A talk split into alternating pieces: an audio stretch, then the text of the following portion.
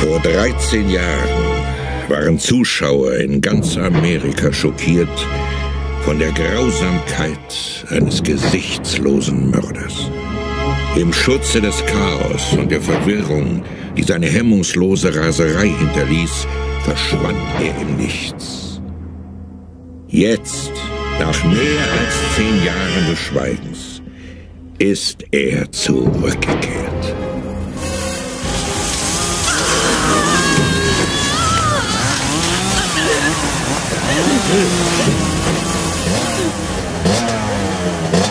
Das Kettensägen-Massaker von Texas Teil 2. Die Säge ist zurück. Vermutlich. Unter der Regie Das von stimmt eigentlich. Also die offensichtliche Frage, die sich mir ja stellt, also auch ehrlich gesagt vor allem an mich selber gerichtet ist, warum sprechen wir jetzt in diesem Format Bahnhofskino bereits zum zweiten Mal in einer unterschiedlichen, in einer anderen äh, alternativen Konstellation über Texas Chainsaw Massacre 2, haben aber immer noch nicht über den ersten Teil gesprochen. Und vielleicht können wir beide, lieber André und du und ich, heute Abend die Antwort darauf finden. Aber ich glaube nicht. Ich glaube, eigentlich geht's mehr um eine Antwort auf die Frage, warum hattest du jetzt gerade Lust auf äh, Texas Chainsaw Massacre 2?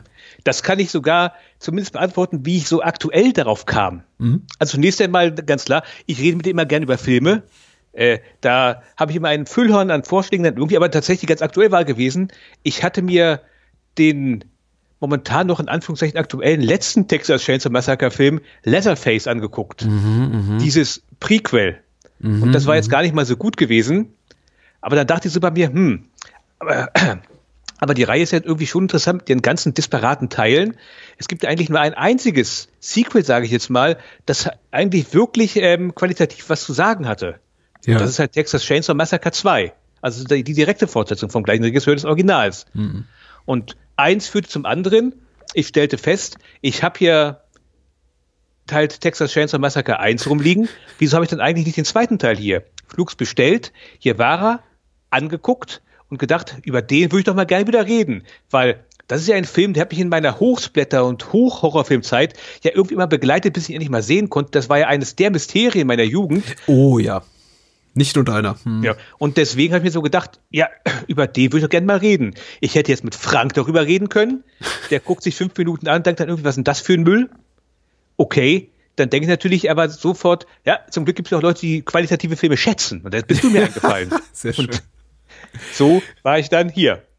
Ich finde auf jeden Fall schon mal sehr beruhigend die juristisch unbedenklichen Vorzeichen, unter denen das hier stattfindet. Denn als ich das erste Mal über den Film sprach, da war es, glaube ich, anno 2000, äh, 2013 muss das gewesen sein. Und da war der Film, der sehr, sehr böse ist, noch beschlagnahmt. Also das, Ja. was allen ähm, bösen Filmen droht und blüht und die damit auch dann geahndet werden. Und ich, wir haben uns den Spaß draus gemacht, damals äh, Daniel und ich äh, den, den Film, den, den Titel umzuformulieren, äh, wie irgendwie äh, Würstchenbunnen gemetzelt 3 und sowas. Und äh, einfach, weil wir Angst haben, so als junge, aufstrebende Podcaster in diesem noch nicht etablierten Medium, dass uns irgendwo äh, die Staatsanwaltschaft oder so aufs Dach steigt, weil wir über einen beschlagnahmten Film sprechen. Und ja, ich glaube, so im, im, im Laufe der Jahre haben sich diese, diese Zweifel, diese Sorgen verflüchtigt. Weil dann immer mehr Filme dazu kamen, über die wir eigentlich nicht hätten sprechen dürfen. Aber wir machen das ja ganz in einem so, in einem äh, kritisch-akademischen Rahmen. Insofern ist das auch ganz okay. Aber das hier ist jetzt irgendwie doppelt gut, weil wir müssen es noch nicht mal tun. Wir müssen noch nicht mal hier vorschieben, das Argument, wir, wir tun das hier ganz kritisch und sachlich und ohne eine Aussprechung einer Empfehlung. Wir dürfen mittlerweile sogar den Film empfehlen, wenn wir wollen. Also wir beide heute Abend. Ja, das finde ich auch sehr gut. Und das mit dem Würstchenbudenmassaker und dem ganzen Kram ist ja gar nicht mal so von der Hand zu weisen, weil ich weiß noch, in grauer, grauer Vorzeit, als man noch in Papierzeitungen Kleinanzeigen Oh, gewälzt hat, da wurden so eine Filme ja gerne auch angepriesen. Und was weiß ich, aus Tanz der Teufel wurde der Tanz der Schlümpfe. Auch ganz beliebt natürlich Zombies im Kaufhaus, Zwinker, Zwinker. Und halt hier das Ding. Ich habe keine Ahnung, äh, mit was für Titeln das äh, der kredenzt worden ist, aber vermutlich, was nicht, äh, die Hammer, die Hammermörder von Texas oder irgend so ein Quatsch wurde, wurde ja immer genommen. Also sprich, auch dieser Film war ja, sowohl das Original als jetzt auch diese Fortsetzung, ist ja an Fantasietiteln nicht arm gewesen, damit man den halt an den Mann und die Frau bringen konnte. Aber man ihnen halt nicht direkt sagen konnte, was da verkauft wurde. Aber man wusste ja, was gemeint ist. Ja, klar. Aber dieses Phänomen der, also diese schöne Tradition der Umdichtung von Titeln, die nicht genannt werden dürfen, begegnet mir heute noch ab und zu, also ganz selten. Ich nenne jetzt wieder äh, den Titel noch den Ort desselbigen, aber mir ist das schon so bei zwei, drei Filmretrospektiven begegnet, dass dann so ein obskurer Mitternachtsfilm rausgeholt wurde, auf einer lange verschollen geglaubten 35mm Rolle und dann hieß es, ja, wir, wir zeigen jetzt ähm, den behandschuhten Mörder von Neapel und dann lief eben etwas, was man so nicht hätte zeigen dürfen. Und äh, das wurde dann eben auch im Programmheft so umschrieben oder gerne auch mal so Fantasiedarsteller da hineingedichtet und ich finde das eigentlich ganz hübsch. Also, und, ja. und die Kenner der Materie wissen natürlich sofort, was gemeint ist. Aber alle anderen sitzen davor und denken sich, hm, was, ja, nie gehört, will ich nicht gucken. Äh, verlassen dann den Kinosaal und man hat seine ja. Ruhe. Es hat doch, es hat doch diesen leichten Hauch von, ah, wir machen gerade doch etwas, ein bisschen was Verbotenes, oder? Ja, ein bisschen was Anrüchiges, ja. ja. Wir sind immer noch Punk. Äh, ja, okay. Wir beide sowieso, wir wissen eben auch noch, was Punk ist. So ja. sind wir schon. Äh, Texas Chainsaw Massacre 2, ich, ich freue mich auch ganz besonders drauf. Äh, ich, du hattest drei, vier Filme zur Wahl gestellt. Ich habe gesagt, hau raus, worauf hast du Bock? Und du hast diesen gewählt und ich bin ehrlich gesagt sehr, sehr froh um die Wahl. Äh, spätestens jetzt, nachdem ich ihn gesehen habe, denn es ist Zeit für eine kritische Neubewertung, muss ich sagen. Ich habe oh. echt deutlich mehr Spaß gehabt dieses Mal an dem Sequel als beim letzten Mal, als ich ihn gesehen habe und darüber sprach, vor rund acht, achteinhalb Jahren damals so ein, ein wohlwollendes, na ja, kann man mal versuchen. Dieses Mal saß ich fast fassungslos, als dann der Abspann über den, den Bildschirm flackerte davor und dachte mir, meine Güte, das ist ein, ein, ein, ein, ein fucking beinahe Meisterwerk. Ja. Also, der Film ist ja all over the place, um es mal heutzutage so zu sagen. Ja. Und es wird immer behauptet, äh, es wird immer behauptet, bei Ken gab es keine guten Filme, aber wir haben Runaway Train, wir haben Death Wish 3, wir haben äh, den hier, also das ist mhm. doch gar nicht mal so schlecht. So eine Handvoll kriegen wir zusammen, würde ich mal sagen. So ja, authentisch guter Filme, nicht so ironisch guter Filme. Du meinst wie Ninja 3? Ja, der, der, oh, der ist so, Ne, der ist irgendwo so dazwischen, zwischen ironisch gut und authentisch gut, weil, ja. also, immerhin ist er gnadenlos, also brutal unterhaltsam.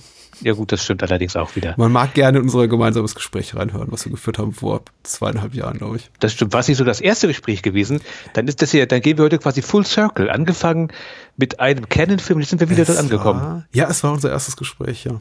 Meine Güte. Und danach war ich dir verfallen, habe gesagt, du musst jetzt immer wieder kommen. Und das tust du oh. schon der Regelmäßigkeit. Ich glaube, keiner ist so häufig hier in meinem Gastformat zu Gast wie du. Und das aus gutem Grund. Danke. Solange nicht irgendwann mal Zuhörer oder Zuhörerinnen sagen, oh, Patrick, wir mögen dich ja, aber komm, bitte. Hast, hast, du mal gesehen, was der auf Twitter schreibt? Nee, komm, komm, das mal.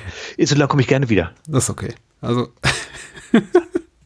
Ich habe gerade so die Befürchtung, wir kreisen ein bisschen zu sehr um uns selbst. Mm, yeah. Und weniger um den Film. Wir sollten vielleicht über den Film sprechen. Genau, deswegen frage ich doch einfach mal, wie ist denn deine Geschichte mit Texas Chainsaw Massacre 2, bevor du die Frage mir stellen würdest? Oh, ich habe keine wirklich bewusste Erinnerung, also keine gute Erinnerung daran. Ich äh, habe ihn, glaube ich, vor einem damals äh, bedenklichen Import äh, in den frühen 2000ern äh, nie gesehen. Ich bin nicht damit aufgewachsen, nicht damit groß geworden. Jetzt ungleich zum ersten Teil, der schon so ein kanonisierter Horrortext ist, den man auch relativ bald gucken sollte, wenn man sich dann für das Genre interessiert. Den habe ich tatsächlich dann ich, auch als Jugendlicher gesehen oder als junger Erwachsener. Aber bei Texas Chainsaw Massacre 2 hat es ein bisschen länger gedauert. Ich, da war ich schon mal irgendwie doch, doch äh, knietief in meinen Zwanzigern und fand ihn okay-isch, hab ihn wiedergesehen für den Podcast mit Daniel, fand ihn wiederum gut, kann man ja mal machen, konzeptionell interessant, in der Umsetzung, naja, ein, äh, war ich dann doch eher zwiegespalten in meiner Rezeption und das war's dann auch schon. Gar nicht so wahnsinnig spannend. Also tatsächlich auch ein Film, den ich seitdem nicht wiedersehen wollte, weil er mir doch, doch einfach zu, zu merkwürdig erschien, auch zu unbequem und einfach, ich, ich hatte ich hatte, ich hatte ihn als durchaus lohnende Seherfahrung in Erinnerung, aber auch als einen sehr unbequemen, sehr konfrontativen Film. Ein Film, der mich auch durchaus so triggert in meinen Befindlichkeiten. Und äh, musste mich jetzt ein bisschen überwinden, aber toll war's. Wie ist denn deine Geschichte? Etwas umfangreicher. Ich, ja, ich bitte, los, dafür bist du hier. Gut, also meine allererste Begegnung mit The Texas Chainsaw Massacre 2 war ein Titelbild und zwar auf einem Buch der Cinema. Also ja, ja, das, ja, ja. Hm? Und zwar ähm, habe ich auch. Ich hatte es, es ist leider irgendwann verloren gegangen. Sehr schade. Aber halt äh, die, die jungen Leute wissen das nicht mehr. Die Cinema war mal eine bedeutsame Kinozeitschrift in Deutschland gewesen. Ich glaube sogar die bedeutsame Kinozeitschrift. Die größte Filmzeitschrift Europas. Ja, ja genau das drauf. So. Ja, und die haben halt damit zu ihrer Hochzeit auch immer Filmbücher rausgebracht, also zu verschiedenen Themen äh, zu Schauspielern. Ich hatte meins von Bud Spencer und so ein Kram gehabt, aber halt auch zu Genres, also Science-Fiction-Film und zum Horrorfilm. Und zum Horrorfilm haben sie, glaube ich, sogar drei Bücher rausgebracht. Mhm. Und worauf ich mich jetzt hier beziehe, ist der Horrorfilm 2. Und auf dem Titelbild von, diese, von dieser Veröffentlichung, da war halt das Plakat, also die Familie von The Texas Chainsaw Massacre 2. Warum die da drauf war, weiß ich bis heute nicht. Im, im Buch wurde meines Erachtens über diesen Film nichts gesagt. Aha. Das Buch war sowieso eher etwas, also sie haben, glaube ich, so fünf Seiten zum Thema Splatterfilm drin gehabt, das weiß ich noch. Und ich weiß noch, wie der letzte Satz gewesen war. Ein unerquickliches Thema. Beenden wir es. Das weiß ich echt noch. Das hat sie irgendwie eingebrannt. Aha, da haben aha. sie halt über Trauma geredet hm. und ja, nee, und ach, manche finden das auch Trauma-Fans irgendwie doof, wenn da zu sehr ein Eingeweihten was Quatsch ist, das mochten die ja, aber ich schweife schon wieder ab. Lange Rede, kurzer Sinn. Auf dem Titelbild des Buches war halt Texas Chainsaw Massacre 2. Hm. Ich dachte mir halt, ich dachte mir, okay, das sieht interessant aus. Was könnte das jetzt sein? Da war ich halt noch relativ unbelegt, was diesen ganzen Genre-Kram angeht ich habe dann jetzt später irgendwann von Texas Chainsaw Massacre 2 gehört oder auch vom ersten überhaupt und dachte mir, ah, das müsste wohl Leatherface sein und der Rest keine Ahnung, wer das sein soll. Mhm. Sieht interessant aus.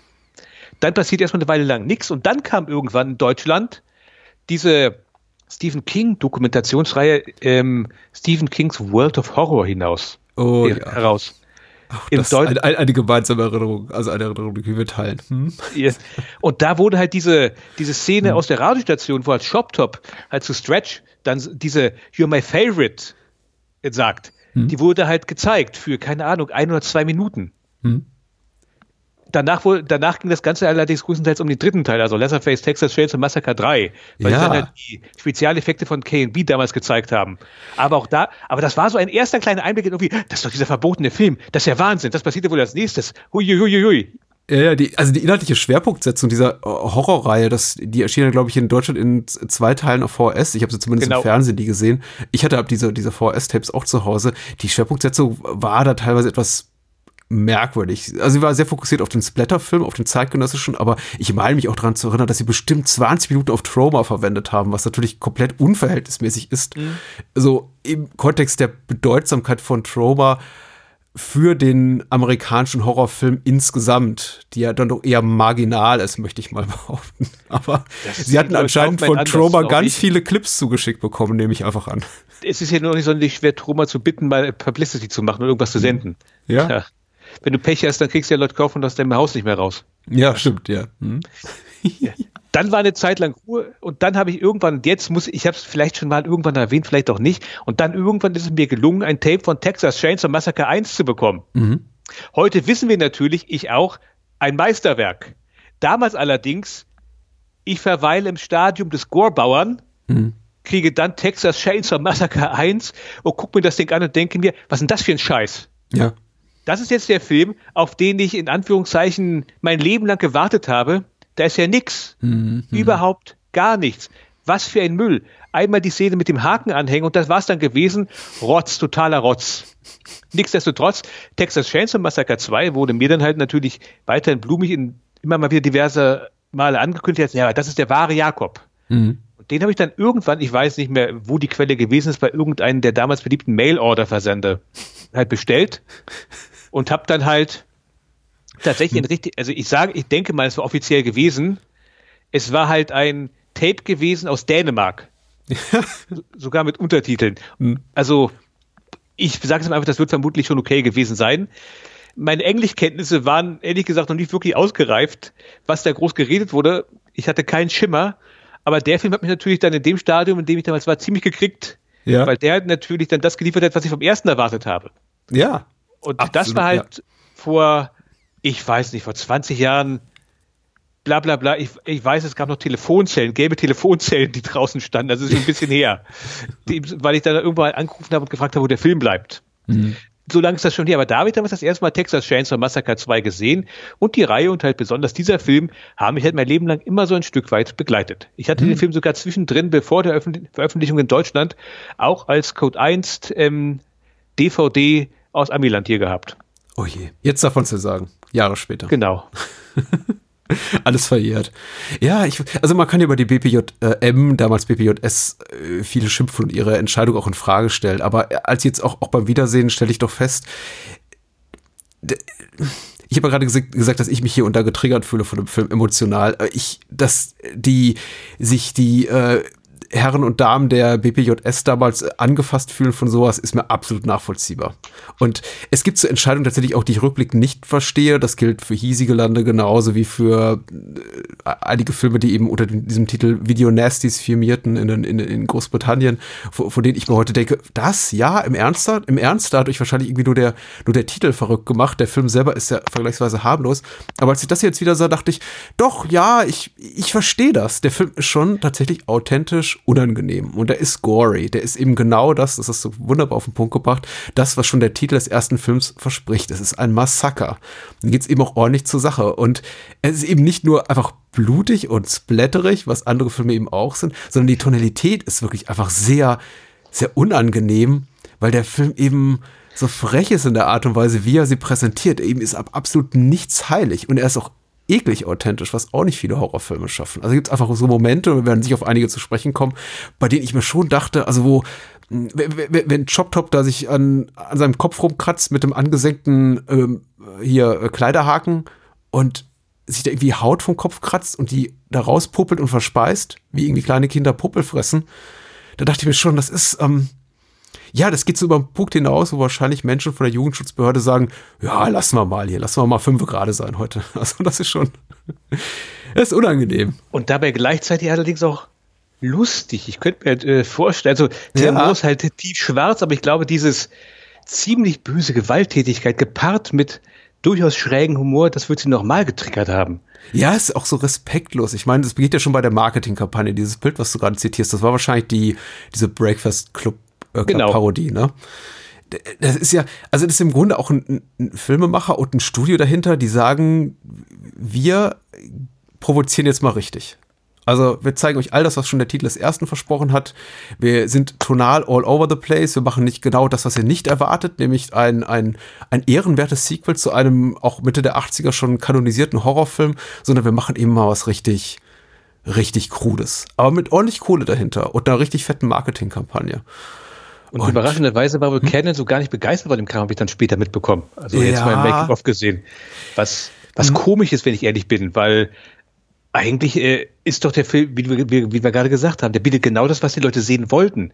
Das ist doch, das, das verkauft es doch eigentlich von alleine. Die wollten geradlinigen Horror, ne? Und Toby Hooper wollte eigentlich noch bekloppter sein, habe ich gehört. Ausge es, es, es muss schon einiges bedeuten, wenn ausge ausgerechnet Golden Globes sagen, du komm, ja, das ist ja doch ein bisschen albern hier.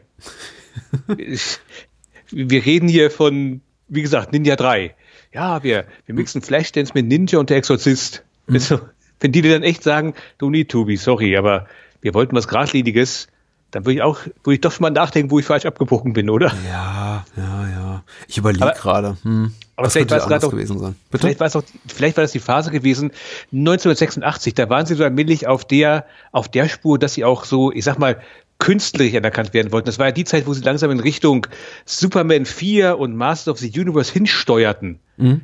Vielleicht war es ganz einfach der Punkt gewesen, nee, wir wollen jetzt ein richtiges, renommiertes Studio werden, da können wir so einen Rotz eigentlich nicht mehr gebrauchen, zumindest nicht im Kino. Das ist vielleicht eine Videopremiere okay mit hier Charles Bronson und äh, Chuck Norris und so, aber doch nicht mehr im Kino. Das sollte ja ein großer Kinofilm werden. Plus, das war ja wohl die Endphase, wo ihre große Regiehoffnung Toby Hooper ja leider so ein bisschen abgestürzt ist mit Life Force und Invaders vom Mars. Ja, ja, richtig. Also sie waren schon sehr, also wenn ich mich so an, an äh, Sequels aus dem Canon-Kanon erinnere, sind die schon sehr ähm, stromlinienförmig, möchte ich nicht sagen, aber geradlinig in ihrer Tonalität. Ich meine, die Deathwish-Reihe zum Beispiel dreht dann auch irgendwann später ab. Ich glaube, der erste und die erste und der zweite sind ja doch bei MGM entstanden, soweit ich mich erinnere, und der dritte dann, oder war schon der zweite bei, bei Canon.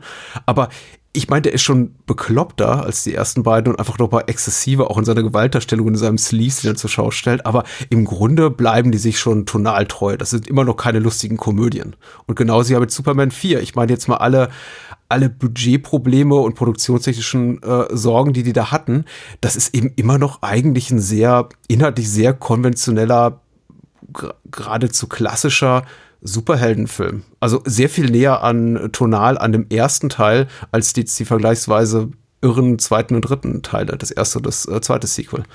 Und also ich glaube, da waren sie schon relativ, relativ konservativ, so in der Art und Weise, wie sie an Sequels rangegangen sind. Und ich kann mir durchaus vorstellen, dass nachdem sie da die Rechte akquiriert hatten für Texas Chainsaw, wobei ich gar nicht weiß, ob es da Rechte zu vergeben gab oder ob Toby Hooper selber drauf saß, wahrscheinlich schon darauf aus, irgendwas zu machen, was eben, ja, auf den Ruf des ersten einzahlt.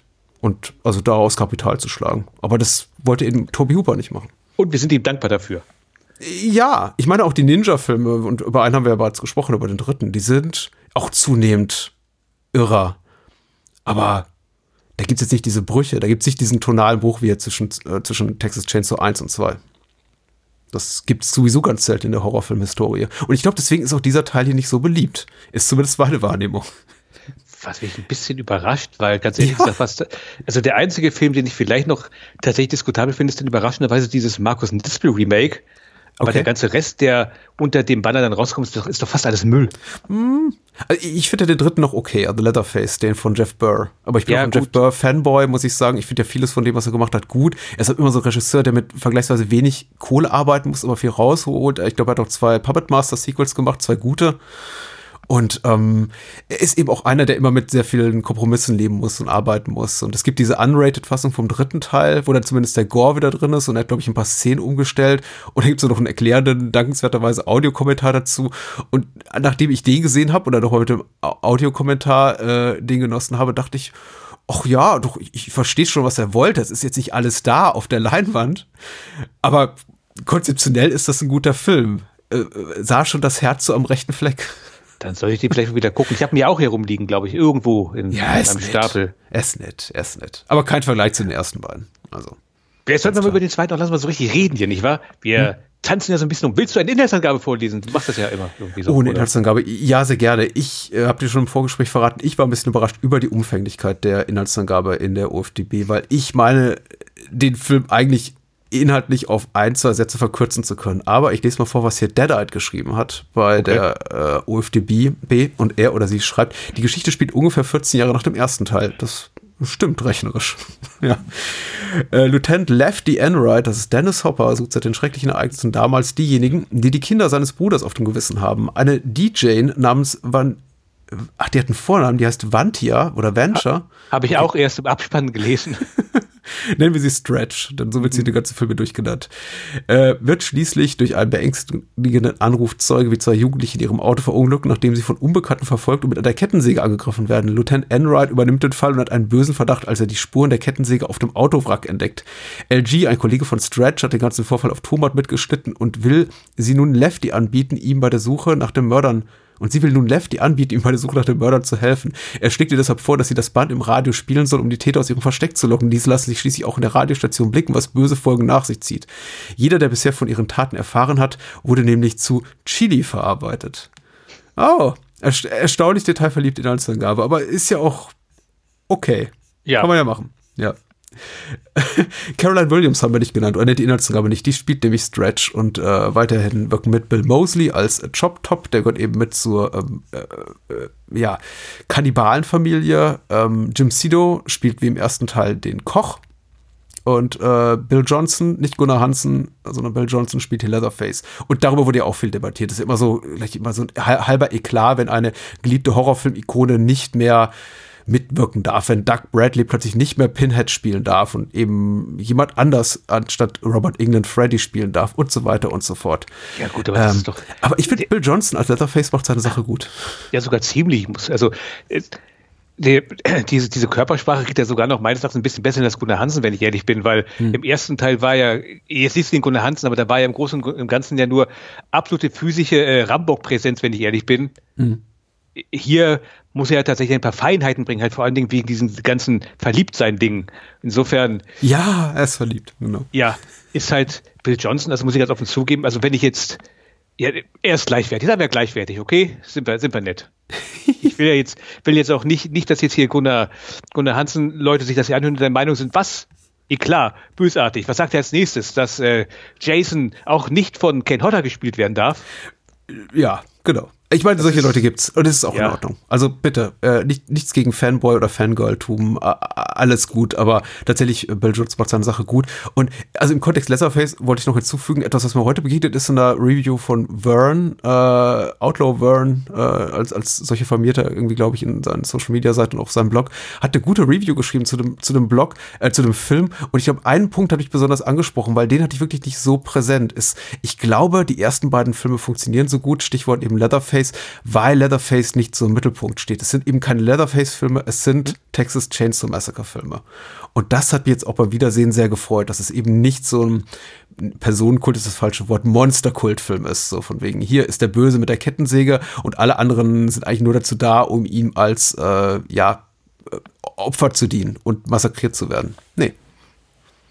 Wer, wer ist denn die, die wir, haben, wir haben eine weibliche Protagonistin, muss man ja sagen. Eigentlich die Hauptfigur, würde ich sagen, ist, Stretch. Definitiv. Und dann halt als zweiter Predator nach Dennis Hopper, als ja. Lefty Enright. Der hat ein gutes Jahr gehabt, ne? Ja. Also 1986, Texas Chainsaw Massacre 2, danach River's Edge, Messer am Ufer, äh, Oscar, ich glaube, Auszeichnung oder Nominierung, Blue Velvet einen Monat später und dann, glaube ich, abschließend noch Hoosiers äh, im Oktober oder November. Also innerhalb von einer sechsmonatigen Zeitspanne gleich mal vier richtig fette Filme rausgehauen, die alle gut dann, sind. Und danach war er wieder da. Ja, ja. Also zugegebenermaßen, das war jetzt vielleicht nicht wegen Texas Chainsaw Massacre 2, sondern vermutlich eher wegen Blue Velvet, aber Der ja. wurde verrissen, ja, ja, das stimmt. Aber River's Edge und, und äh, Blue Velvet sind, glaube ich, ziemlich unantastbar. Wobei, na, Blue Velvet auch, auch kontrovers. Aber so rückblickend natürlich mit, dem, mit der Erfahrung der letzten 35 Jahre muss man sagen, das sind alles vier, alle, alle vier veritabel, wahrhaftig gute Filme. Aber um nochmal auf die Kritik kurz zurückzukommen, die du gerade vorgelesen hast, das ist, stimmt tatsächlich etwas, was mir auch eigentlich gar nicht so gewahr gewesen ist. Aber ja, das stimmt. Teil 1 und Teil 2, da ist Leatherface zwar da und weil er die Säge hat, ist er halt vielleicht ein bisschen im Vordergrund, aber im Großen und Ganzen ist es ja ein Ensemblespiel. Die Familie ja. funktioniert hier als, zwar degeneriert, aber halt als Familienkonstrukt. Hm. Wohingegen ja spätestens Teil 3 dann ähm, ja mehr oder minder eher zum, Post, zum Posterboy wurde. Ich meine, ab Teil 3 war ja sogar im Titel drin gewesen. The Saw is Family, genau. Und die gehört ja auch allen. Also im Grunde ja. ist ja auch eher einfach nur so das äh, Aushängeschild für die Familie möchte ich gar nicht sagen, weil er ist auch bis zu einem gewissen Punkt im Film auch gar nicht so präsent wie andere. Ihm gehören die größten Schockmomente und er hat diesen tollen, relativ frühen Moment mit äh, Caroline Williams und dieser sehr sehr erotischen Szene. Ja. Also ihrer, die, dieser Verführungsszene, auf die wir da gleich noch zu sprechen kommen. Wir hangeln uns gleich so ein bisschen durch den Film. Aber es dauert ja relativ lang, bis äh, Leatherface so ein Standalone-Set-Piece hat. Also so ein Moment, wo er wirklich im Mittelpunkt steht. Äh, zu Beginn, also der Film startet ja tatsächlich auch, es, es ist von Anfang an präsent und auch gleich in den ersten fünf Minuten, aber eben immer nur eine Seite von Chop Top. Und äh, Chop Top ist auch derjenige, der vor ihm eben eine Szene bekommt, in der er eben solo agieren darf, in der er solo widerlich sein darf, bevor dann eben Leatherface um die Ecke kommt. Also, äh, ungleich zu späteren Filmen der Reihe, wo er dann eben Front and Center ist, äh, muss sich Leatherface hier doch ein bisschen gedulden, bis er mal alleine im Mittelpunkt stehen darf. Wo du gerade Shoptop noch kurz erwähnt hast. Es gibt, also zunächst mal, es ist ja die Rolle, die Bill Mosley dann im Grunde genommen den Rest seines Lebens gespielt hat. Ja. Äh, er macht das auch gut. Ich, und wenn er darauf eine Karriere aufbauen kann, bitte von mir aus. Ich glaube, ich habe nur noch ein einziges Mal in einer anderen Rolle gesehen, das war ein Repo. Hm. The Genetic Opera. Da ist er auch dabei. Aber ansonsten ist das ja eigentlich hier seine Firefly-Rolle aus den Rob Zombie-Filmen. Und ich wollte ja. sagen, ja, ja, Rob Zombie. Also ich, ich bin Rob Zombie für relativ wenig dankbar in meinem Leben. Seine ganzen äh, Filme, sein filmisches Schaffen begann auch zu spät, um mich wirklich noch zu begeistern. Also meine jugendliche Begeisterung für den äh, Splatter-Horrorfilm war, war da ein bisschen abgeklungen. Aber ich finde es ja gut, was er, dass er Bill Mosley so ein zweites Karriere hoch verpasst hat, relativ spät nochmal. Aber die Frage ist für mich immer gewesen, Bill Mosley, also hier hm. Shoptop, spielt er in diesem Film den Anhalter aus Teil 1 oder ist er ein anderer? Nee, es ist sein Bruder, glaube ich. Ja, ja, weil ich, ich, ich habe verschiedene Sachen gehört. Einige wollen mir nämlich sagen, dass diese Leiche, die er immer mit sich rumschleppt, ja. dass das der Anhalter sein soll. Mhm. Aber das ist irgendwie auch unser, weil wieso ist die verbrannt? Weil er wurde in Anführungszeichen nur überfahren. Okay. Na, so war mir aber auch. Ich glaube, das ist der, das ist der, die, die kanonisierte Wahrheit. Ob das der Film so hergibt, weiß ich nicht. Aber ich glaube, es wird einmal erwähnt, dass es äh, sein Bruder war. Okay, gut. Ja. Wie gesagt. Wie auch immer. Ist vielleicht auch nicht unbedingt die werkzentrale Frage des Films. Nein, nein, nein. Werkzentral ist ja eigentlich, wie es beginnt. Das ist ja. Also, Gran mit dem grandiosen Moment, würde ich sagen. Wie, wie empfindest du den? Also ich finde das, ich finde das, also ich finde das ja auch ganz großartig. Also der Film ist für mich auch relativ wichtig, weil zu Beginn sehen wir einfach mal zwei, wie kann man sie so nennen? Sie werden das Yuppies gerne bezeichnen. Also das, das sind so im Großen und Ganzen so 80er Jahre Hipster. Sie sind wahrscheinlich das Publikum dieses Films anno 1986. Auch möglich. Aber halt auf alle Fälle zwei Leute, die sich richtig scheiße benehmen, die anscheinend relativ gut wohl situiert sind, weil sie haben ein Autotelefon. Hm. Das musste man sich damals ja leisten können. Und fangen dann mal ganz einfach an, sind der festen Überzeugung, ey, wir sind hier der Provinz, wir kommen aus der Stadt. Wir sagen euch mal, wie scheiße ihr seid. Wir rufen mal in der lokalen Radiostation an und fangen an, hier Stretch blöd anzumachen und gehen nicht aus der Leitung raus. Äh, damals war es ja anscheinend, da war es ja noch so, dass man auflegen musste, damit man aus der Leitung rausfliegt. Auch unvergessen. Ja, ja, ja. Das ist zum Beispiel eine Erinnerung, Erinnerung, die ich nicht habe und die mich jetzt so ein bisschen verwirrt hat, als Mhm. äh, ihr, ihr, ihr Partner LG dann immer sagte aus dem Aufnahme, äh, aus der Aufnahmebox, ich, ich kann, ich kann, ich kann den Anruf nicht abbrechen, die müssen auflegen. Ja, war tatsächlich Okay. so gewesen. Das weiß ich noch. In der Wow. Kindheit. Wow, wow. Also man konnte damals wirklich das Radioprogramm sabotieren, wenn man den nicht freiwillig aufgelegt hat. Ja, Deswegen gab es wahrscheinlich ganz wenige solche Call-in-Sendungen, nehme ich an. wahrscheinlich. Und zudem halt, du konntest halt auch einfach irgendwo anrufen. Also keine Ahnung, anonyme Anrufe machen und dann den Telefonhörer zur Seite legen, dann war erstmal Schicht im Schacht. Keine Ahnung, ob nach ein paar Stunden halt, ob du rausgeflogen bist, das weiß ich jetzt nicht, ich habe es nicht ausprobiert. Aber ich habe es mit meinen Eltern immer ganz gerne so gespielt, ihnen gesagt, jetzt legt man auf und nimmt wieder ab, während ich noch dran bin. Und ja, das hat nicht so Okay. geklappt. Okay, okay. Ja, aber die sind unangenehm, das ist absolut richtig. Und ich glaube, da hat es schon die, so die meisten kritischen Stimmen so auf dem falschen Fuß erwischt. Das ist, glaube ich, schon vielen zu viel gewesen, weil da der Film eigentlich auch schon mal, äh, finde ich, ganz konfrontativ und auch offen zeigt, was er eigentlich von seinem gemutmaßten Publikum hält. Denn die, die, die Jugendlichen, die wir da sehen, sind noch mal schlimmer als die ohnehin schon relativ schlimmen Menschen aus dem ersten Teil. Und er ist eben extrem actionbetont, die Schnitte sind schnell, das Tempo ist heftig, der, der Soundtrack ist laut und alles ist so richtiges, also so, so richtiges Krawallgewitter, die ersten zehn Minuten. Und ich finde die grandios toll. Grandios. Also unfassbar, unfassbar gut. Und ich finde ja tatsächlich, also es ist jetzt weit aus dem Fenster gelehnt, wenn ich das sage, aber ich würde fast behaupten, der komische Appeal der Familie würde vielleicht gar nicht so rüberkommen, wenn die zu Beginn nicht diese beiden Mistkerle töten würden. Weil ich, ich finde die beiden nicht sehr sympathisch. Im Nee. weitesten Sinne. Nein. Und in dieser, und in dieser kurzen Sekunde ist halt Leatherface und halt Shoptop, der zu diesem Zeitpunkt ja halt am Steuer sitzt, machen die beiden halt das, was wir uns insgeheim ja eigentlich wünschen würden, nach dem Motto, mein Gott, können die nicht mal die Klappe halten. Ja, und äh, Leatherface macht das relativ nachdrücklich klar, wie man das hinbekommt. Und ich behaupte mal, damit bekommst du so diese gewisse Horrorfilmfiguren-Sympathie zugeteilt, dass wir sie halt zwar später nicht unbedingt sympathisch finden, wenn sie halt ihren ganzen Mist da machen, aber dass mal zumindest irgendwie sagt, ja, nee, das sind halt Horrorfiguren und wir- root, wir routen jetzt mal für den Bösewicht so ein bisschen.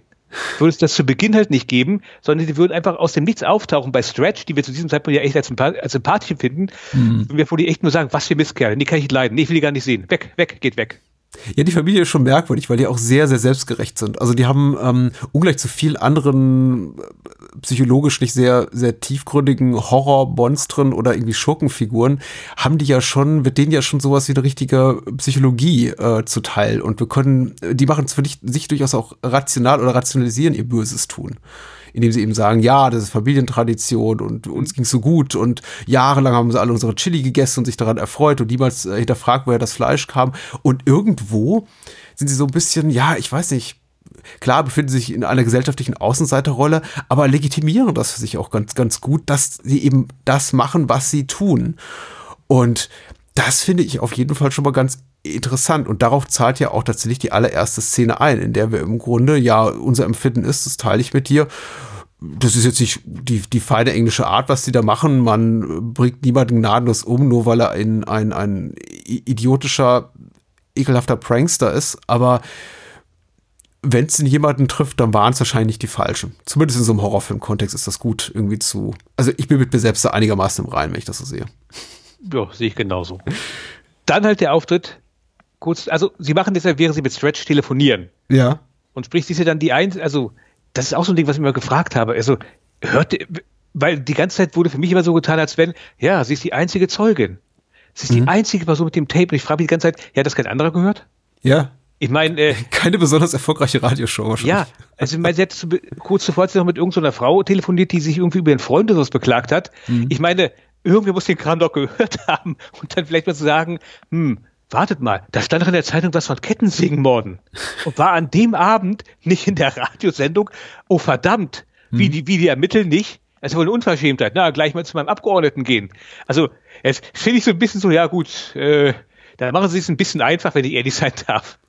Ja, das ist richtig. Da gibt es so einige Ungereimtheiten. Aber sind verschmerzbar. Ja, klar. Ich, wer weiß, was hinter den Kulissen abging. Vielleicht gab es ja ähm, Polit äh, Gespräche, Telefonate mit dem örtlichen Sheriff und es wurde gesagt, ach nee, lass mal hier, ich mach lieber das, ich mach lieber so eine Selbstjustiznummer draus und ich äh, mach das auf eigene Faust, ich löse das Problem, ich bin eine selbstbestimmte junge Frau und so weiter und so fort.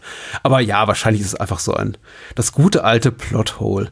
Ja. Und es ist auch in Ordnung so, denn das gibt ja natürlich äh, hier Lefty, aka, also gespielt von Dennis Hopper, die Möglichkeit einfach in das Szenario reinzugrätschen und zu sagen, hier, ich habe da einen Plan. Ist es ein guter Plan? Wir haben ja bereits verlesen. Ich muss zugeben, sein Plan hat auch ein paar Schwächen, weil er hat eigentlich gar keinen. Mhm. Es ist ja mehr nach, der Plan ist ja auch eher so nach dem, so nach dem Motto, ja, mal gucken, wenn sie mir des Weges kommen, mache ich so platt. Aber er ist vorbereitet, ja. Naja, ich würde jetzt persönlich, ich verstehe natürlich, warum er es macht, Symbolik und so, aber ich würde, wenn ich wissen würde, hm, da unten ist eine unbekannte Anzahl von Irren, hm. die mit Kettensägen Leute zerschnitzeln und auch noch essen. Okay, das weiß er ja vielleicht nicht, aber da würde ich mit, mit, mit, etwas mehr runtergehen als auch selbst mit einer Kettensäge. Also ich jetzt. Aber ich bin ja auch nicht Dennis Hopper. Ja, wir, wir werden auf jeden Fall Zeuge dessen, wie er sich eindeckt mit äh, Waffen, in dem Fall hier Kettensägen, einem ganzen Arsenal, das dann auch später auch noch zum Einsatz kommt. Äh, und wir werden das sicher auch noch thematisieren.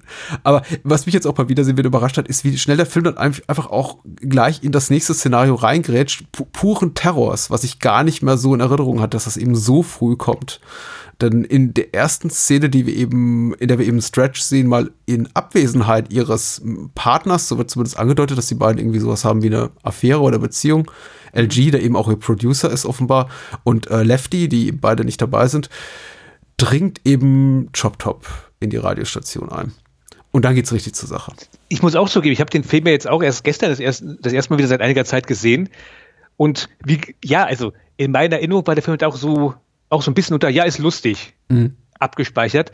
Aber diese Szene ist tatsächlich ziemlich, un also wirklich genuin unangenehm. Mhm. Weil er sitzt ja da, er ist halt so, also das, das Make-up ist da wirklich ziemlich gut mit seinen Zähnen und sein Gesicht und halt dieser merkwürdigen Sonny Bono-Perücke und den ganzen Kram. Er sitzt halt echt wie, wie, die, wie aus irgendeinem Hippie-Albtraum entkommen. Mhm. Er hat auch diese ganzen äh, Love and Peace-Button gehabt, äh, dann an seiner Latzhose und dem ganzen Kram. Ja, ja. Und wenn, er, und wenn er dann halt irgendwie diesen, diesen Kleiderbügel anzündet mhm. und sich damit immer so kratzt und halt auch mal halt so Hautstücke davon abfriemelt und dann halt isst und den ganzen Kram, ja.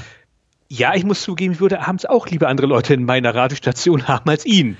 Das ist wahrlich ekelhaft. Und ich weiß nicht, ob das die, die, das begleitende Making-of-Material jetzt auf der äh, Veröffentlichung, die du hast, äh, hergibt. Aber hat das Bill Mosley improvisiert? Es wirkt so. Es wirkt eigentlich wie etwas, was nicht im Drehbuch steht, sondern etwas, was tatsächlich so ein exzentrischer Schauspieler am Set entwickelt, weil er denkt, nee, das könnte alles noch so ein bisschen ekelhafter sein. Also er hat die Rolle tatsächlich ziemlich klar selbst entworfen. Das war oh, halt, mh. Hm. er hat halt, äh, wie war es gewesen? Er hat mal, er hat mal irgendeinen Kurzfilm gemacht. Ich weiß jetzt nicht mehr, was es gewesen ist. Ich glaube, der hieß Headsheets oder irgend so ein Kram. So eine kurze Parodie auf äh, Texas Chainsaw Massacre. Mhm. Äh, da hat er schon eine, eine Vorstudie von Chop Top gemacht. Und das war halt so ein, so ein Gag-Film gewesen, der, keine Ahnung, ja, hier, äh, das macht er in der Runde irgendwie auf dem College-Campus und ganz Gramm, haha, witzig, witzig. Und das hat dann halt irgendwie den Weg zu Toby Hooper gefunden, dann hat ihn geholt. Weil er okay. gemeint hat, nee, genau das, was ich brauche. Ja, ja, es hat irgendwas mit, mit, mit Eiern und Texas, glaube ich, im Titel und ja. äh, war quasi wie so sein, sein Casting-Call oder sein Casting-Video, was er dann an, an Hooper geschickt hat. Und Hooper hat gesagt, ja doch, irgendwie so, genau so einen Typen brauchen wir auch. Mhm. Äh, was eine gute Wahl ist, denn also Bill Mosley als, als Chop ist wirklich fantastisch. Also ich habe ungl unglaublich Spaß mit ihm gehabt, soweit man eben den Spaß mit ihm haben kann, ja. weil er ist auch wirklich eine authentisch ekelhafte Figur. Also ich will ihn nicht in meiner Nähe haben aber er, ist, er verbreitet eben so eine ganz andere Art von Horror, als es Leatherface tut. Also Leatherface ist ja eher so die, der, der laute, aggressive Tumbe-Bruder. Ihm gehören auch die größten Schockeffekte. Also ich glaube, es gibt drei oder vier Momente schon in der ersten Filmhälfte, wo er einfach durch, also Leatherface durch eine durch eine Wand springt oder durch eine Tür springt und irgendwas bürst auf und er springt da mit dieser röhrenden Kettensäge raus. Und das sind so die großen Schocker. Aber so dieser, dieser wirklich abgründige, richtig fiese Horror, der einem auch an die Nieren geht, der kommt von Chop Top, weil der ist wirklich, den empfinde ich als fast noch noch bedrohlicher. Ja, weil er unberechen, weil er komplett unberechenbar ist auch tatsächlich. Ja. Also bei Leatherface, äh, gut, ich will ihn jetzt auch nicht vor mir haben, aber der weiß ja, woran du bist im Grunde genommen. Das ist halt der Typ mit der Säge. Mhm. Stehst du ihm gegenüber, bist du tot.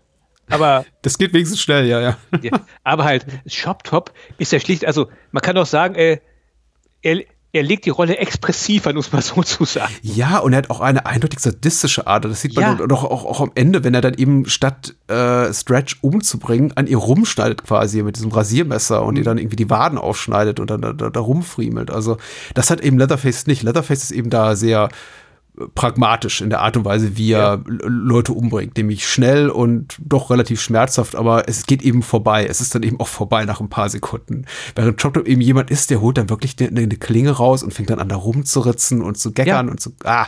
Ich meine, wir sehen es ja auch, was er mit LG macht, als er ihn überwältigt hat. Das ist ja nicht, ich hau mal auf, auf seinen Kopf rauf, sondern er lacht ja wie ein Bekloppter dabei und Oh. brüllt irgendwelchen Scheiß wie Ho Chi Minh und den ganzen Blödsinn und äh, and one and two and three und haut ihm immer und immer wieder rauf, während er sich da unten windet wie ein Bekloppter. Also da, das war der Moment, als ich an die Bundesprüfstellen, äh, an das Bu- Bundesprüfstellenkollegium denken musste. Da dachte ich schon so, oh, Ja. wenn die jetzt da sitzen, ich kann mir gut vorstellen, wie das da abging, irgendwie später 80er. Ja, Frau Elke, Mommsen Emberding wird da garantiert nicht gesagt haben, ach, das ist ja mal, das ist sympathisch. die wird ja wohl auch eher gesagt haben, ja, das hat irgendwie so Muttertag-Vibes. Äh, dieses, ah, dieser Flirt, dieser Kettensägen-Flirt zwischen Stretch, die eben eh die, die Gunst der Stunde wahrnimmt und eben merkt, dass auch Leatherface durchaus eine romantische Ader hat oder zumindest auch sexuell erregt ist von ihrer Präsenz. Die sitzt eben da in ihren, wie nennt man das, ähm, Hotpants. Ja, äh, ist in eine missliche Lage gedrängt, in eine, äh, ja, in die, in die sprichwörtliche Sackgasse, sitzt dort in diesem Studio und er kommt ihr zu nahe und sie hilft sich eben raus mit, ja, einem Flirt im weitesten Sinne. Es ist, ich, ich fand die ganze Szene interessant angelegt, weil es ist ja schon, es ist sexualisierte Gewalt, ohne dabei wirklich sexuell explizit zu sein, denn wir sehen keine Brüste und es ist jetzt nicht wahnsinnig grafisch, es passiert ja auch wirklich wahnsinnig wenig, aber die Symbolik ist dann doch sehr eindeutig. Ja, also ich meine, äh, die Kettensäge als Phallus-Symbol Mhm. und zeitgleich aber auch irgendwie zeigen, dass Leatherface wohl ganz offensichtlich impotent ist. Mhm. Also äh, er hat zwar, also, um mal ganz, um mal jetzt die nicht unbedingt sonderlich subtile Symbolik ganz klar zu sagen, er hat einen gewaltigen Penis, Schrägstrich Kettensäge, Ja. aber ganz offensichtlich ähm, ist er trotzdem nicht manns genug, weil ganz offensichtlich habe ich die Szene ja so interpretiert, die, äh, die federführende Figur in diesem kurzen in Anführungszeichen Techtelmechtel ist definitiv Stretch.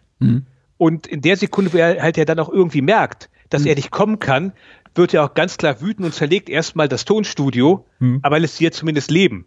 Ja.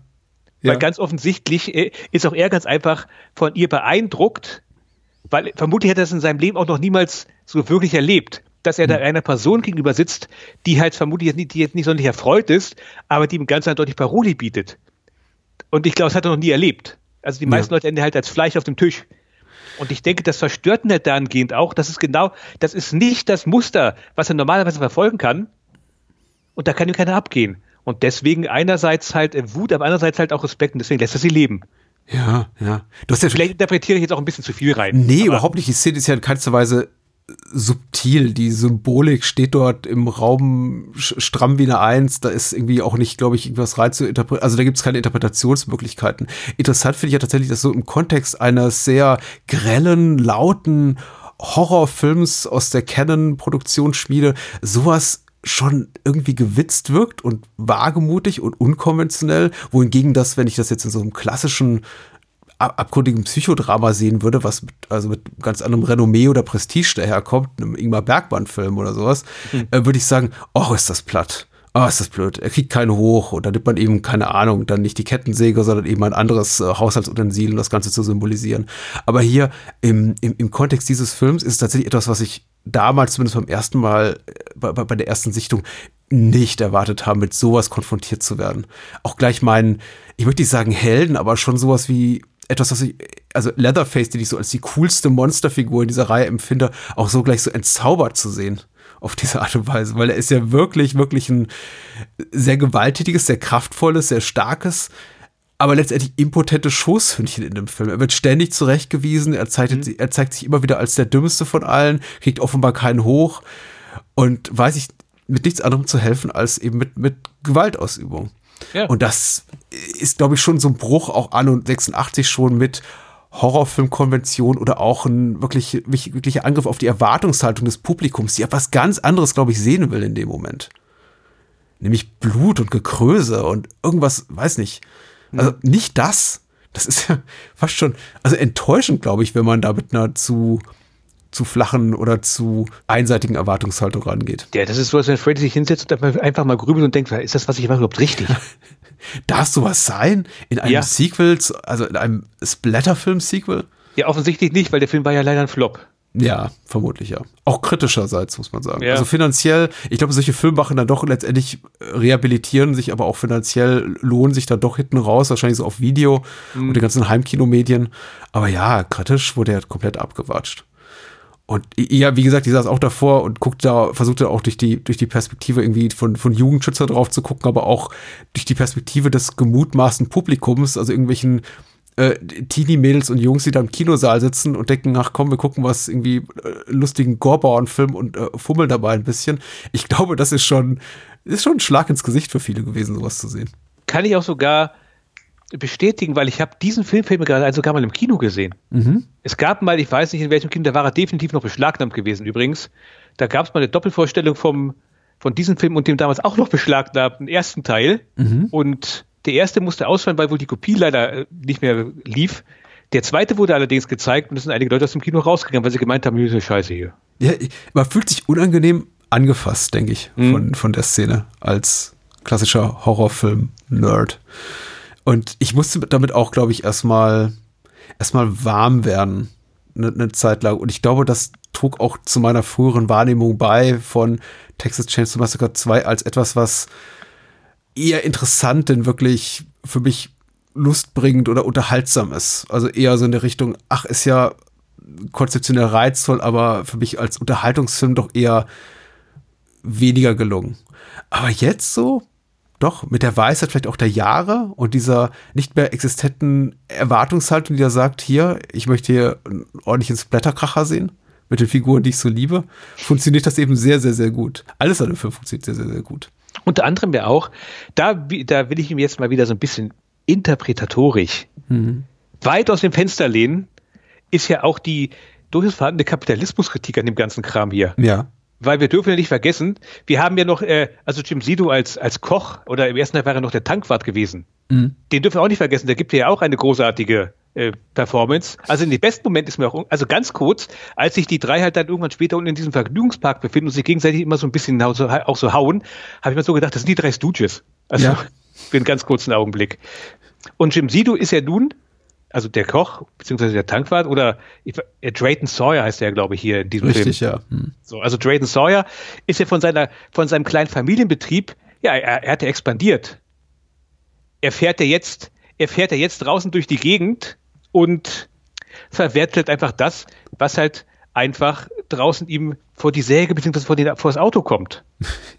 Und äh, das ist ja, ist ja quasi das, der End, das Endprodukt des Kapitalismus. Alles ist verwertbar. Also du nimmst halt Leute, schlachtest sie und verfütterst das dann an die anderen Leute, die damit gemästet werden, damit sie dann später vielleicht auch ganz einfach wieder äh, geschlachtet werden können. Also eigentlich das, was in der Massentierhaltung heutzutage gang und gäbe ist. Ja, klar. Und das bedeutet halt ein, ganz einfach, dass dieser Typ, der hat es halt ganz einfach erkannt, die gesamte Welt ist eigentlich sein Schlachtbetrieb. Und so führt er den ganzen Kram halt auch. Ich habe diese politische Komponente des Ganzen auch diesmal noch deutlicher wahrgenommen. Und ich glaube, es ist einfach vielleicht auch, ich weiß nicht, natürlich, ich glaube aber auch, dass, dass viele Menschen darüber hinwegsehen und ich finde das auch, finde das auch voll, vollkommen legitim. Mir ist es diesmal auch sehr, sehr präsent gewesen einfach. Und es kann, es mag auch daran liegen, dass wir uns hab, mittlerweile hab in, in, in Zeiten noch mehr als in, in den 80ern des Ultrakapitalismus befinden. 86, Reagan war ja der US-Präsident, der den Boden dafür bereitet hat, für das, was wir heute äh, sehen, nämlich die, die Selbstausbeutung von uns allen im Wissen darum, dass wir uns eigentlich selber schaden, aber Hauptsache, wir haben irgendwie unmittelbaren Lustgewinn oder Vorteil. Und das hier ist tatsächlich auch so eine zeichnete Gesellschaft, die wissentlich dem ins Auge sieht, dass sie sich im Grunde selber kaputt machen, aber sie nehmen es eben in Kauf, weil Chili schmeckt ja lecker. Also Ja. es hinterfragt ja auch nie jemand, woher das kommt. Aus nachhaltiger Tierhaltung wohl kaum.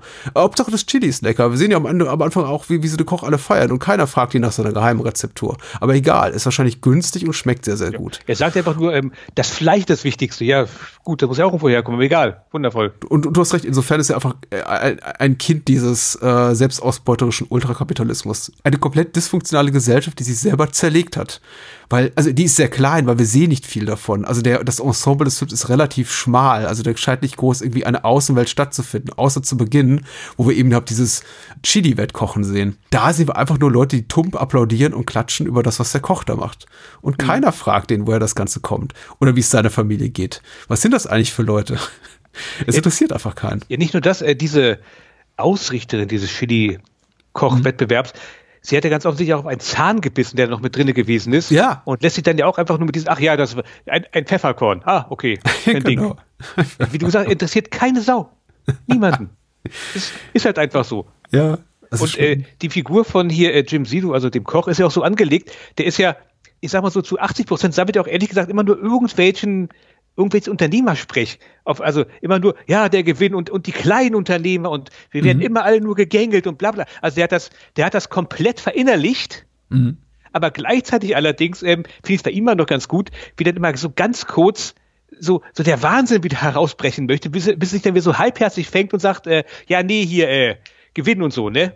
Ja. Also, das, ich finde es schade, dass Jim Sito, er hat nur zwei Filme wirklich gemacht, nämlich diesen und den, den Vorgänger und anscheinend mhm. noch so ein bisschen Fernsehmaterial. Ansonsten war er wohl größtenteils im Theater äh, unterwegs. Aber die beiden Rollen, das macht er wirklich richtig gut. Also, vor, vor allen Dingen hier, da dreht, da dreht er auch völlig auf. Also. Ich weiß nicht, wie groß seine schauspielerische Bandbreite so ist, aber genau, in dieser einen Rolle ist er hervorragend. Also zumindest in den Informationen, die ich geguckt habe, hat er zumindest an irgendeinem Theater in, mhm. in Texas Endstation Sehnsucht inszeniert. Also ein bisschen was drauf gehabt, er vermutlich gehabt haben. Ja, auf jeden Fall. Und ich meine, gut, gut ist ja auch tatsächlich, dass ihn wenn man sich eben so rar macht und sagt, ich komme eigentlich nur zweimal, stelle ich mich für, für eine äh, Filmkamera tatsächlich irgendwie äh, zur, zur Verfügung und spiele genau diese Rolle, dass er wahrscheinlich ein relativ geringes Risiko hat, Zeit seines Lebens wiedererkannt zu werden als dieser ja. Typ, weil er ist ja, er, er, grimassiert ja wie blöde rum, sein Haar ist schrubbelig. Er kann problemlos, glaube ich, am Abend nach dem Texas Chainsaw Massacre 2 Dreh einfach in irgendeine, auf irgendeine Theaterbühne gehen mit gekäpptem Haar und irgendwie ordentlich angekleidet und keiner wird ihn wiedererkennen.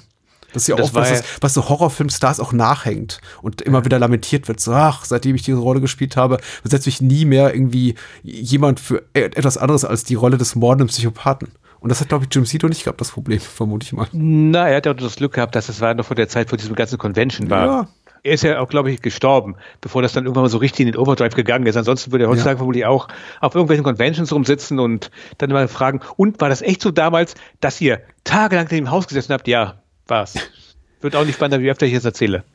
Sitzen die eigentlich, äh, Stichwort in einem Haus sitzen, sitzen die eigentlich an einem Set oder ist das, was wir da auch sehen, diese unterirdischen Gänge und Räume, alles gedreht in diesem Matterhorn Freizeitpark in Texas, in dem wir die Außenaufnahmen auch äh, zu, zu Gesicht bekommen? Da war ich mich nicht so ganz sicher. Hat, hat Toby Hooper das Sets gebaut oder Sets bauen lassen? Oder spielt das alles tatsächlich, haben die sich einfach das zunutze gemacht, was da eh schon rumstand? Weil es sieht fantastisch aus, muss ich sagen. Das kann ich tatsächlich jetzt gar nicht sagen. Ja, ich vermute mal sehr, weil es fast zu, zu komplex aussieht, ausstattungsseitig, um das Ganze aus dem Boden zu stampfen mit dem Budget, was sie hatten. Weil ich meine, sie hatten Canon-Geld, das ist jetzt auch nicht ganz so wenig, auf jeden Fall deutlich mehr, als sie für den ersten Teil zur Verfügung hatten. Aber das hat eben eine, eine solche Komplexität und eine solche Tiefe dieses Set, Set und man sieht das eben auch einmal, wenn die Kamera so zurückgeht und die Räumlichkeiten sind ohnehin schon beeindruckend, aber dann fährt nochmal der Kamerakran zurück und offenbart eben diesen, diesen ganzen Dinnersaal, möchte ich mal sagen, und die daran angrenzenden äh, Gänge. Und ich dachte mir, meine Güte, das haben die doch nicht etwa gebaut. Das muss doch schon da gewesen sein. Sowas kostet ja Unsummen. Und auf alle Fälle der, also der, der Ausstatter der ganzen Shows, also die Leute, die Bühnenbilder, die sich dort ausgetobt haben, hm. Respekt, ganz ehrlich gesagt. Die, die haben da unten ja eine, eine, also das ist im Grunde genommen das, was hier, um ihn nochmal zurückzuholen, Rob Zombie gerne in House of Thousand Corpses gehabt hätte. Ja. Weil das, das ist ja ein absoluter Wahnsinn, eine, eine, eine Geisterbahn, wo links und rechts auch noch irgendwelche Leichen herumsitzen in Rollstühlen und dieser mhm. ganze Kram dann, dann ist dort irgendein merkwürdig, eine merkwürdige Statue, dann, dann blutet es dort aus der einen Wand, weil das anscheinend ihre, ihr Müll ist für die Innereien und der ganze Kram. Also, äh, man kann über die Familie sagen, was man will, aber sie sind gute Innenrichter. Ja, das, auf jeden Fall. Das wäre heutzutage wäre das so eine eine Convention-Veranstaltungsort. Äh, ich glaube, mein liebstes Requisit ist dieses kleine Karussell, was man ganz am Ende sieht, wenn sie in diesen quasi Thronraum kommen, in dem Mutter sitzt. Ja, ja. Äh, und da sind diese äh, Schädel mit den angeklebten oder angetackerten, angenagelten, äh, skelettierten Händen. Und das sieht eben aus wie so kleine Engelchen, die da fliegen. Sehr schön. Mhm. Also das ist richtig, richtig, richtig hübsch. Das ist, ähm, ich, ich hätte auch sogar den, den den Gesprächen einfach da am Set gelauscht, die äh, Hooper hatte mit seinem Kostümdesignern und Set-Ausstattern und mit Tom Savini, weil das ist alles schon noch mal so, ich glaube, Next Level Shit würden die Kids heutzutage sagen. Das ist einfach alles so viel mehr, als eigentlich da sein müsste, um die Gelüste des Publikums zu befriedigen. Ich glaube, dem gemutmaßten Publikum hätte es vollkommen gereicht, wenn da einfach geschrien und gerannt und gesplattert worden wäre. Aber was die da einfach an liebevoller Detailarbeit reinstecken in die Sets, in die Ausstattung, in die Kostüme, ins Make-up, in alles, das ist, ich finde das authentisch beeindruckend. Also so, ich glaube, es klingt jetzt so ein bisschen, als würde ich den Film, glaube ich, ein bisschen über Wert verkaufen, aber ich saß wirklich davor und vielleicht liegt es auch daran, dass ich einfach zum ersten Mal den auch auf einer richtig fetten Glotze irgendwie in HD gesehen habe ähm, oder einfach nur ziemlich nah an der Glotze saß, dass ich wirklich dachte, meine Güte, meine Güte, das ist ein Ausstattungswunder, dieser Film. Und mich würde tatsächlich, um einen anderen Film noch heranzubringen, mich würde interessieren, ob Dan Aykroyd diesen Film gesehen hatte, als er Nothing But Trouble gedreht hat. Valkenvania, die wunderbare genau. Welt des Wahnsinns. weil, weil ganz ehrlich gesagt, ich habe den Film Ewigkeiten nicht gesehen, aber seit einiger Zeit anscheinend hat er Jubiläum gehabt. Der taucht er wieder, äh, taucht er wieder so ein bisschen auf hm. in meiner YouTube-Timeline, wo er gerne besprochen wird. Und ich muss zugeben, das Haus und die ganze Umgebung, die erinnern mich schon ein bisschen an den Film hier. Und ich glaube, Dan Aykroyd spielt da, glaube ich, eine Rolle, in der er so Make-up trägt, was so ähnlich aussieht wie das Make-up von Grandpa hier. Genau. Also, ich könnte mir vorstellen, vielleicht hatte Texas Chainsaw Massacre 2 zumindest einen wirklich großen Fan. Das glaube ich auch. Und das ist auch das Schöne so ran, irgendwie so, so mutmaßlich schrundige Genrefilme in dieser Zeit zu sehen mm, und die Erkenntnis dabei zu gewinnen, ach, das kenne ich doch woanders her, aus einem sehr viel größer budgetierten und Mainstream-freundlicheren Film. Und da haben die das wahrscheinlich geklaut. Aber jetzt, wo du sagst, ja, es ist nicht so, so, so weit weg. Also, wie, wie gesagt, das ist, ich, ich finde, das sieht fantastisch aus. Aber auch was hier, ähm, man spricht ja oft von der, von der Kameraführung, aber ganz selten von der Beleuchtung. Und technisch korrekt ist ja, glaube ich, jeder Camera oder Cinematographer auch ein Lightning Cameraman oder Lightning Camera Person und äh, für die Beleuchtung auch zuständig. Und was hier beleuchtungstechnisch abgefackelt wird, auch schon da im Radio, in der Radiostation. Also äh, fand ich ganz beeindruckend. Äh, es ist das eine, irgendwie ein komplexes Set zu bauen mit ganz vielen Ausstattungsdetails äh, kleinteilig verliebt. Aber das muss dann eben auch korrekt in Szene gesetzt werden. Und da ist wirklich alles wirklich perfekt ausgeleuchtet. Es wirkt halt dunkel und schummrig und unheimlich. Und dennoch habe ich das Gefühl, erkennt man zu jedem Zeitpunkt jedes Detail. Das stimmt. Wir, wir befinden uns halt irgendwie in der Hölle, in irgendeiner Art ähm, Neo-Hölle, wenn man ehrlich sein darf. Ich meine, ja, The Devil's Stretch, Playground, wie es so genau. wird. Ja. Ich meine, das Stretch fällt ja auch durch eine Grube dort hinein. Wo mhm. er übrigens auch mal ganz freundlicherweise Lefty also, Den soll äh, erwähnen, ja, ja. Ja, ihr immer ganz, ganz böse sagt, ja, nee, das war auch Absicht gewesen. Ich brauchte dich als Lockvogel. Deswegen bin ich zu spät gekommen. Ich wollte jetzt hier im Verstecken gehen. Hm. Also, äh, Dennis Hopper, wir haben ihn nur, wir haben ihn zwar zu Beginn kurz erwähnt und dass das halt seine Karriere, dass es ein super Karrieresommer gewesen ist, sein zweiter. Ja. Aber ähm, ganz ehrlich gesagt, als so wirklich normal und die Mitte gefunden hat er jetzt in dieser Rolle auch nicht, wenn ich ehrlich sein darf. Er ist auf seine Art und Weise ja genauso irre wie die Familie, wenn man, wenn man ehrlich ist. Ja, man redet ja immer vom äh, Jahr 1986, so im Dennis Hopper-Kontext, als Jahr nach seiner Kokainsucht seiner Jahre lang. Und ich glaube, er war auch irgendwie heroinabhängig. Auf jeden Fall hat er sehr viele Drogenprobleme gehabt, Alkoholsucht und mhm. so weiter. Und das war so das, das Kinojahr, was ihn rehabilitiert hat. Aber ich muss sagen, in diesem Film und Blue Velvet, was einfach so die, den Exzess seiner Rollen, die er hier spielt, die Art und Weise, wie er sie spielt, da merkt man noch herzlich wenig davon. Also er wirkt komplett zugeguckt von der ersten bis zur letzten Minute. Und das ist ja auch gut für den Film in dem Fall. Ja, definitiv. Aber laut zumindest den Aussagen war er wohl echt professionell gewesen. Außer das eine Mal, dass er, wo er sich den Spaß daraus gemacht hat, wohl seinen Geburtstagsbuch mit einer Kettensäge zu ja. zerlegen. Du, deswegen nennt man solche Leute auch Schauspieler. Ja. Ja. Method Acting und so.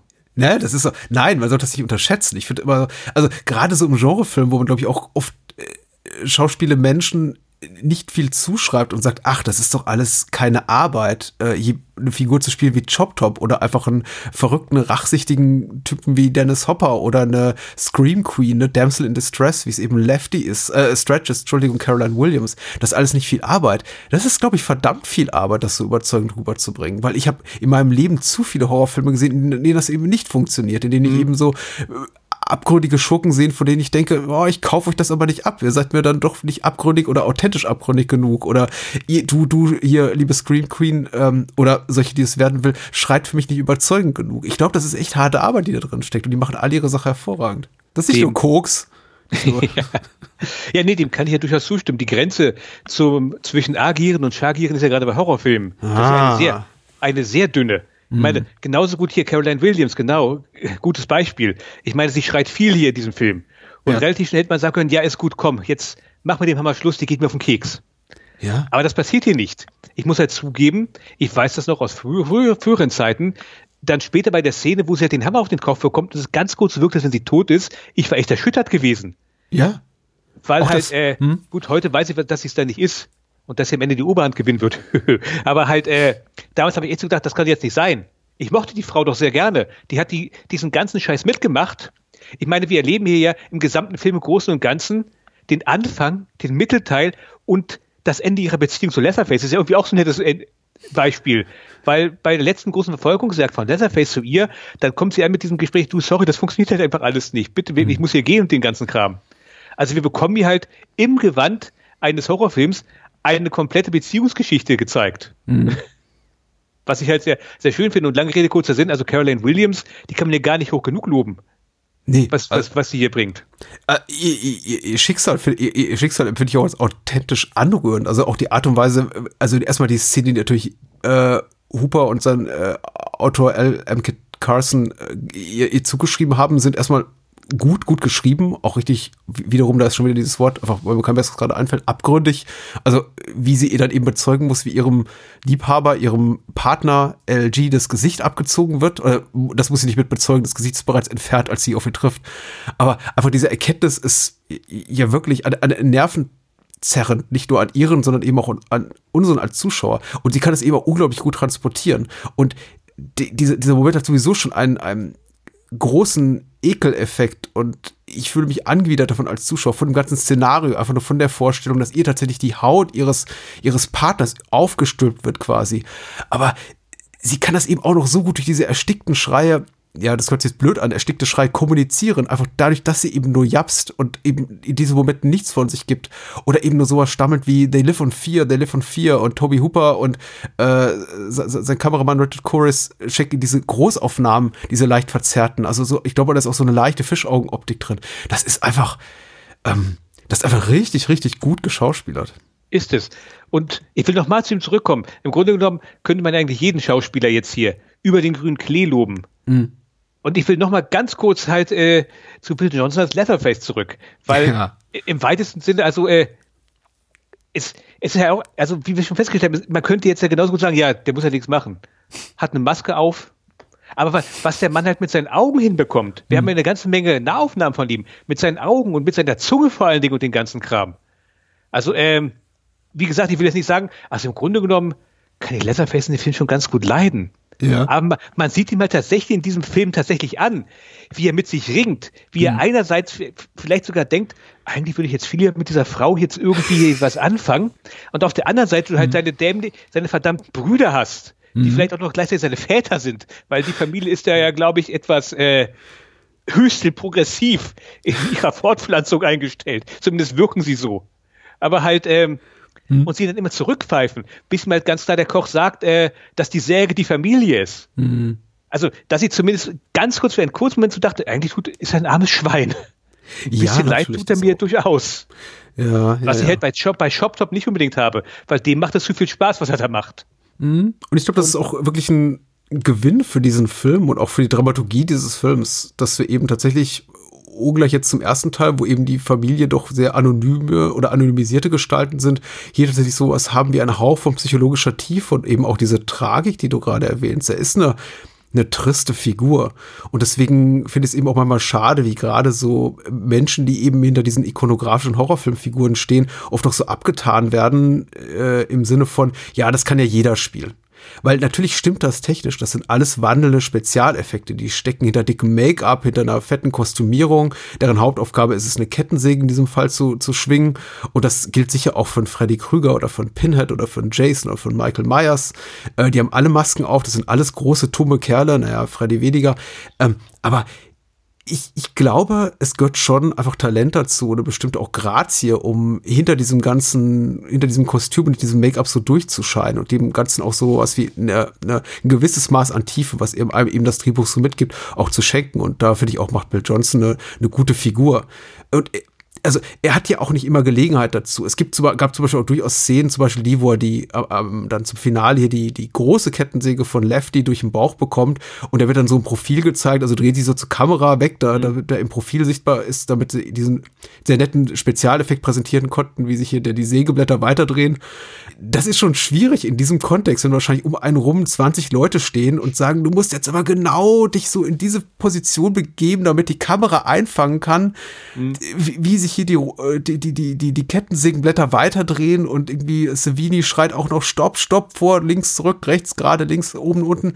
Ähm, und in diesem Kontext, auch in dieser aufgeladenen, sehr technischen Atmosphäre, unter diesen Bedingungen da sowas abzuliefern wie er hier, das ist, ist schon auch eine Kunst, ja. So, und jetzt sind wir irgendwie auch schon zum Finale hingekommen. Ja, bitte, Finale, Finale. Also es ist ja tatsächlich so, ähm, Grandpa kommt ja auch noch ran. Gut, ja.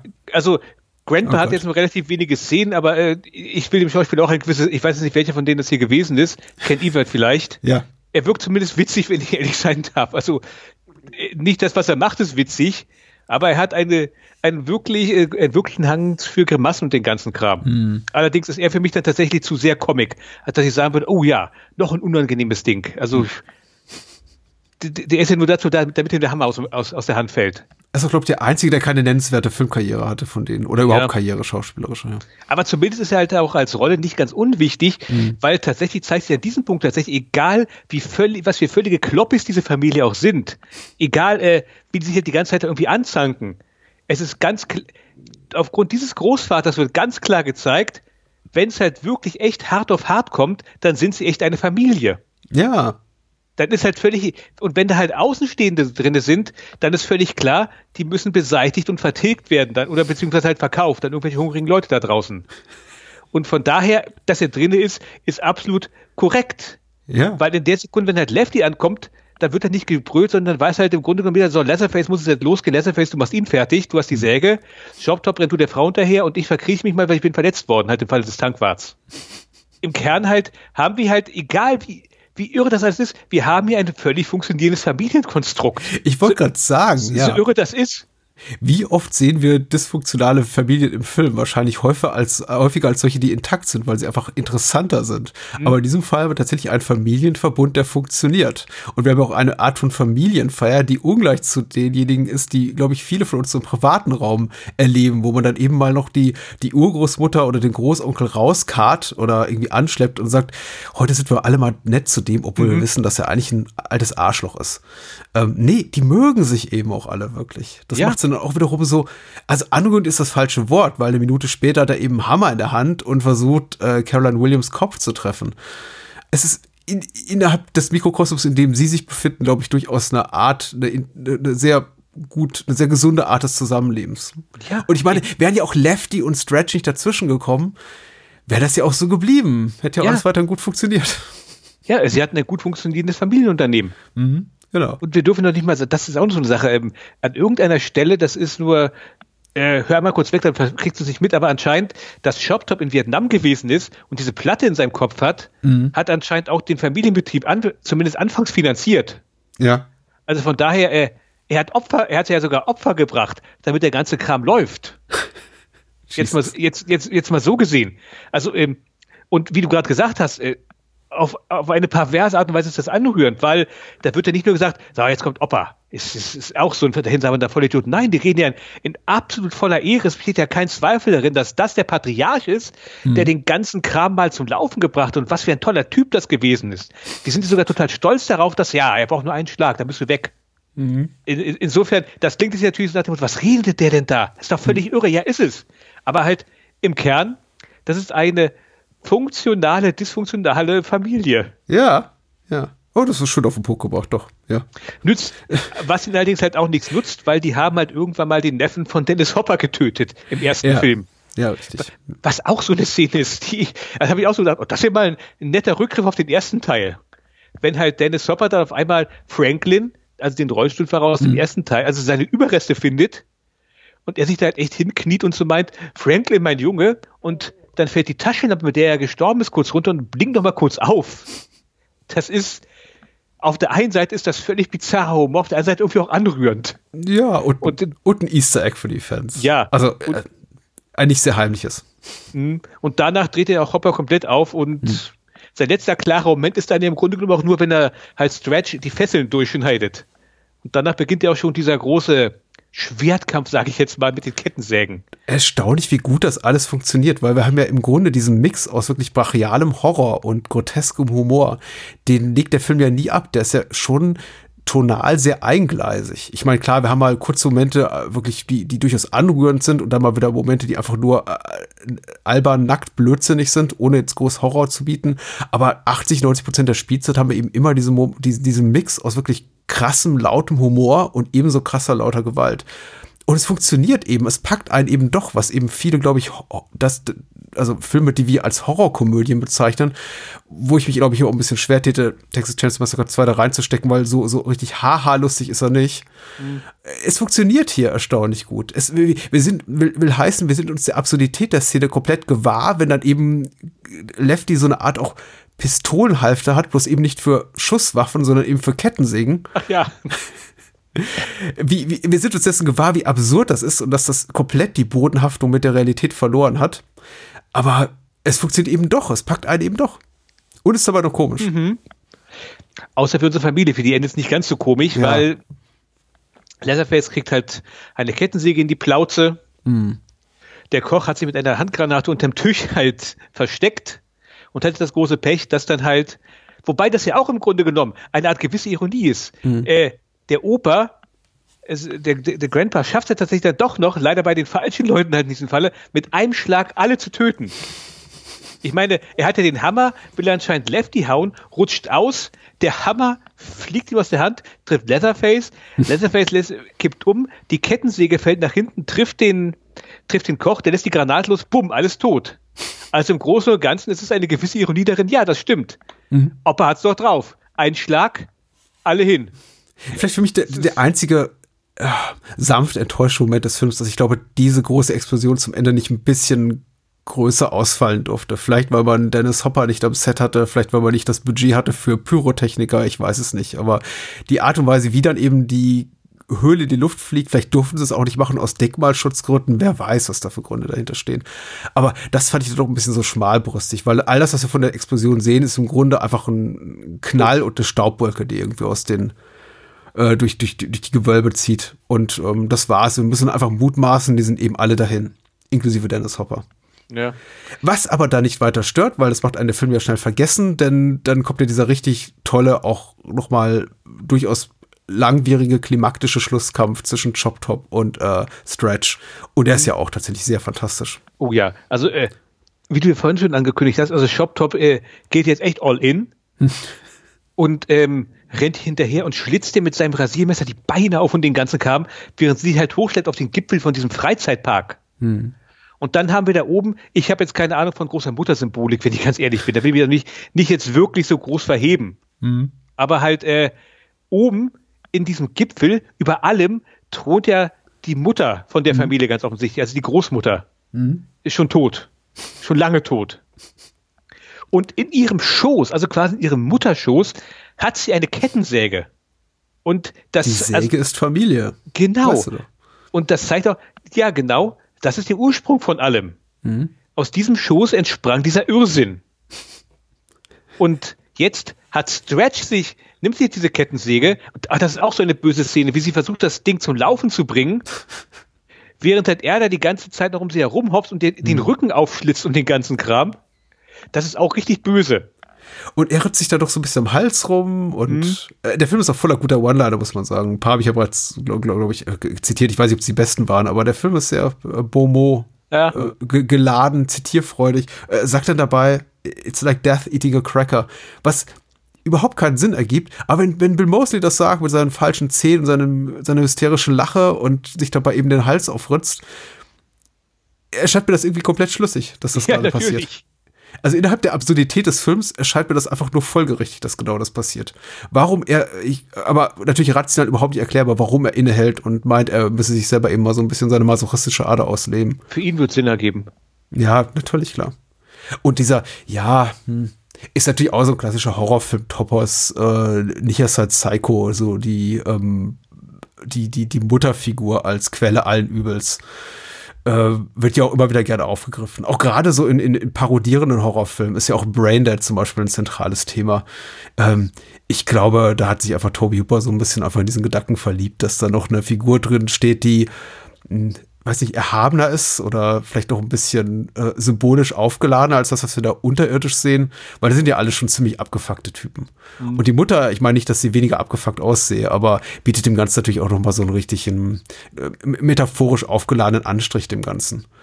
Ist, ist, ist glaube ich, einfach dramaturgisch gar nicht so schlecht, noch mal kurz vor Schluss so ein neues Set da reinzuwerfen und den, dem gedachten Publikum so ein Aha-Moment zu bieten. Etwas, was sie bisher noch nicht gesehen haben. Weil wir verbringen ja unglaublich lange Zeit in diesen unterirdischen Gemäuern und die sehen toll aus, wie gesagt, die sind fantastisch ausge ausgestattet, ausgeläutet, wie auch immer gefilmt. Aber ich habe mich dann doch darüber gefreut, diesen Thronraum am Ende nochmal zu sehen. Auf jeden Fall. Und das mit der Mutter ist ja, wenn ich das, weil du gerade Psycho oder wie wir in Deutschland natürlich folgerichtig sagen, Psycho. Natürlich Psycho. Mein Vater wird das auf Ewigkeiten sagen. Wenn ich ihm sage Psycho, fragt, fragt er mich, was? Ja, Psycho. Das ist, aber doch, das ist auch vollkommen legitim. Ja. Also. Mit TS und Ü. Psycho. Nee, aber halt, ähm, genau, die Mutter. Hm? Psycho hat ja quasi ähm, den, sag schon, den Ursprung in Ed Gein, der ja auch ja. einen Mutterkomplex gehabt hat und damit ja auch Texas Chainsaw Massacre, der ja mhm. auch darauf basiert. Sehr Von schön. daher, die Mutter nochmal reinzubringen, hat ja auch dahingehend thematisch durchaus einen, mhm. einen Grund. Ob jetzt Toby Hooper so weit Meta gedacht hat, weiß ich nicht. Aber wie du gesagt hast, da oben nochmal diesen Thronsaal mit der Übermutter zu haben, ist ist ein schönes äh, Tableau. Also muss man ganz klar sagen. Und der Sturz des Stuntmans, der Chop Top spielt in der Szene, als er eben diese äh, Pappmaché-Berge darunter stürzt und am mhm. Ende in diese, diese, unter, in diese Röhre, die in die unterirdische äh, Gruft da führt, äh, hineinstürzt. Da hatte ich wirklich, hatte ich dann wiederum jetzt zum dritten Mal, glaube ich, dass ich den Film gesehen habe, Sorge um die körperliche Gesundheit, Unversehrtheit des, äh, der Stuntperson. Das sah ja. echt, echt gefährlich aus. Und ich glaube, ich, ich meine erkannt zu haben in dieser HD-Fassung von, von Arrow, die ich besitze, dass, dass das äh, doch alles ganz gut au ausge, was nicht ausgepolstert ist und dass auch die Röhre, die da rausragt, jetzt kein scharfkantiges Metall ist. Dennoch, natürlich da irgendwie runterzustürzen aus so großer Höhe und dann äh, zielgenau in diese Röhre da reinzufallen, ist schon eine Leistung. Also ich glaube nicht, dass es beim ersten Mal funktioniert hat. Und äh, kann mir vorstellen, dass es ein harter Drehtag war, als dann Toby Huber sagte, so, Take 8, Sturz, Sturz in die, in den Abgrund. Das, äh, ja. Doch, also richtig viel geboten in diesem Film, so zum guten Schluss. Und dann halt äh, steht, steht Sweatshirt da oben auf diesem Gipfel ja. und macht halt und tanzt halt mit der Kettensäge, wie Weiland im ersten Teil am Ende hat Leatherface. Ja. Was das Bild jetzt bedeutet, äh, ist sie selbst wahnsinnig geworden? Wird der Wahnsinn in eine neue Generation gehen? Mhm. Hat, ist sie jetzt halt die Mutter, ist sie jetzt halt die neue Mutterfigur, die sich über das ganze Patriarchat quasi, äh, mhm. quasi obsiegt hat? Viel Symbolik. Allerdings eine Sache, ich weiß mhm. nicht, ob der Bildausschnitt jetzt halt hier bei mir jetzt anders gewesen ist als in einer früheren Veröffentlichung. Ich bin der Meinung, bei meiner Videofassung damals ist das Bild so weit rausgezoomt, dass man halt sie oben auf dem Berg halt sieht, wie sie da tanzt. Mhm. Und hinter dem Freizeitpark sieht man halt eine Autobahn, wo halt Autos langfahren. Was halt nochmal diesen ganzen Irrsinn unterstreicht, weil während da, da gerade der komplette Wahnsinn in Tüten abgelaufen ist, geht da draußen das normale Leben einfach weiter. Völlig unbehelligt von dem, was da gerade passiert ist. Das sieht man in der Fassung von Turbine, die ich habe, so nicht mehr. Vielleicht hast du mir auch nur eingebildet. Äh, ich, ich, ich vermute es mal. Denn warum sollten die eine äh, gekürzte Fassung veröffentlichen? Ähm, aber ich habe die Autos auch nicht wahrgenommen dieses Mal. Ich weiß allerdings auch nicht, ob sie jemals da waren. Auf jeden Fall so ein Moment für die Ewigkeit. Also durchaus wirklich, das ist, das ist für mich so auch so, so ikonografischer Moment des Horrorfilms der, der, der 80er Jahre. Das ist so ein Bild, was ich ewig in meinem Gedächtnis, mein Gehirnbildung festgefressen hat. Ebenso wie Gunnar Hansens äh, Kettensägen-Tanz in Gänsefüßchen am Ende des ersten Teils. Das ist einfach, ich finde das ganz fantastisch. Und es passt einfach eher so, auch, auch optisch in diese Ära von Scream Queens wie äh, Linnea Quickly und so und einfach in der Art, in, in, in der Ära des Horrorfilms des Amerikanischen, der einfach greller, bunter, lauter und vielleicht auch selbstironischer war. Das passt einfach wahnsinnig gut da rein und trotzdem hat es eine unglaublich große Intensität. Und das mhm. ist eben einfach so ein, ich finde einfach dieser tonale Brückenschlag, jetzt mal abgesehen von allen technischen und schauspielerischen Leistungen und ich, wir haben die jetzt alle über den grünen Klee gelobt, bin ich jetzt auch beim wiederholten Gucken wirklich erstaunt, ist fast zu schwach schockiert darüber gewesen, wie gut das funktioniert, das Ganze, weil alle Szenen, die, viele Szenen, Momente so für sich genommen, wirken lächerlich geradezu. Das ist ja auch, also die, dieser letzte Moment, das ist ja, wie, wie lauten die Regieanweisungen für so eine Szene? Oder was hat sich Caroline Williams, falls das im Drehbuch stand, gedacht, als sie das gelesen hat? Nach dem, unmittelbar nachdem sie da äh, extrem stark brutalisiert wurde von diesem äh, psychopathischen Monster, schnappt sie die Kettensäge und tanzt auf der Spitze eines Pappmaché-Bergs vor einer, äh, vor, einem, vor, vor, einem verrotteten Leichnam. Ähm, das sollte nicht funktionieren, aber es tut's. Und es hat mich wirklich gepackt, jetzt wieder. Mehr als noch beim letzten Mal. Ja, also der Film wächst mit der Zeit. Oh ja, oh ja ich, also, ich weiß nicht, was der für qualitative äh, Ausmaße annehmen wird für mich in meiner persönlichen Wahrnehmung, wenn ich ihn doch mal sehe. Also, der hat jetzt so für mich dazu gewonnen in den letzten acht Jahren, seitdem ich ihn äh, das letzte Mal gesehen habe. Äh, unfassbar. Ich glaube so, der wird, der wird Citizen Kane, Pate, Regel du Jeu, was steht noch so an der Spitze der, der, der, der BFI-besten Filme aller Zeiten, Vertigo, wird er alle vom Thron stoßen. Tarkowski ist nichts dagegen. Also alle weg, alle weg. Eine gewagte These. Na, mich fragt ja keiner. Eines Tages vielleicht. Gut, okay. Doch. Das, das, wird, das wird ein toller Tag auf Twitter werden. Ja, ja. Film-Twitter. Die beste aller Welten. Die beste aller Welten, definitiv. Ja. Und, und, dann am Ende noch so, also ich, ich finde es sehr lustig, wenn dann im Abschnitt dieses Lied kommt, Strange Events Come to a Man on a Road. Mhm. Was, da, was da irgendwie so relativ gelangweilt runtergesungen wird. Ich finde, das setzt dem Ganzen einen schönen Schlusspunkt, wo man sagt, ja, eindeutig, habe ja gerade gesehen. Ja, ähm, auch das, ich glaube, sehr wohl in dem Bewusstsein, wie maximal unpassend das Ganze ist. Mhm. Aber äh, Toby Hooper kann es eben. Umso bedauernswerter, wenn ich eben auf spätere Sachen, spätere Werke seiner Karriere gucke und mir denke und mich frage, warum das nicht mehr so gut funktioniert hat. Weil Toby Hooper ist ja, ist kein One-Hit-Wonder. Allein aufgrund der Tatsache, dass er drei großartige Filme gemacht hat mit, mit dem ersten, dem zweiten hier und Life Force. Mhm. Aber es ging für ihn und, und Funhouse ist auch noch schön. Also nicht, dass er schlechte Sachen gemacht hat und Poltergeist, abhängig davon, wie viel er selber inszeniert hat, ist ja auch noch ein sehr, sehr guter Film. Aber es ging für ihn dann eben relativ schnell, relativ straff bergab, als die ja. 80er dann eben mal vorbei waren.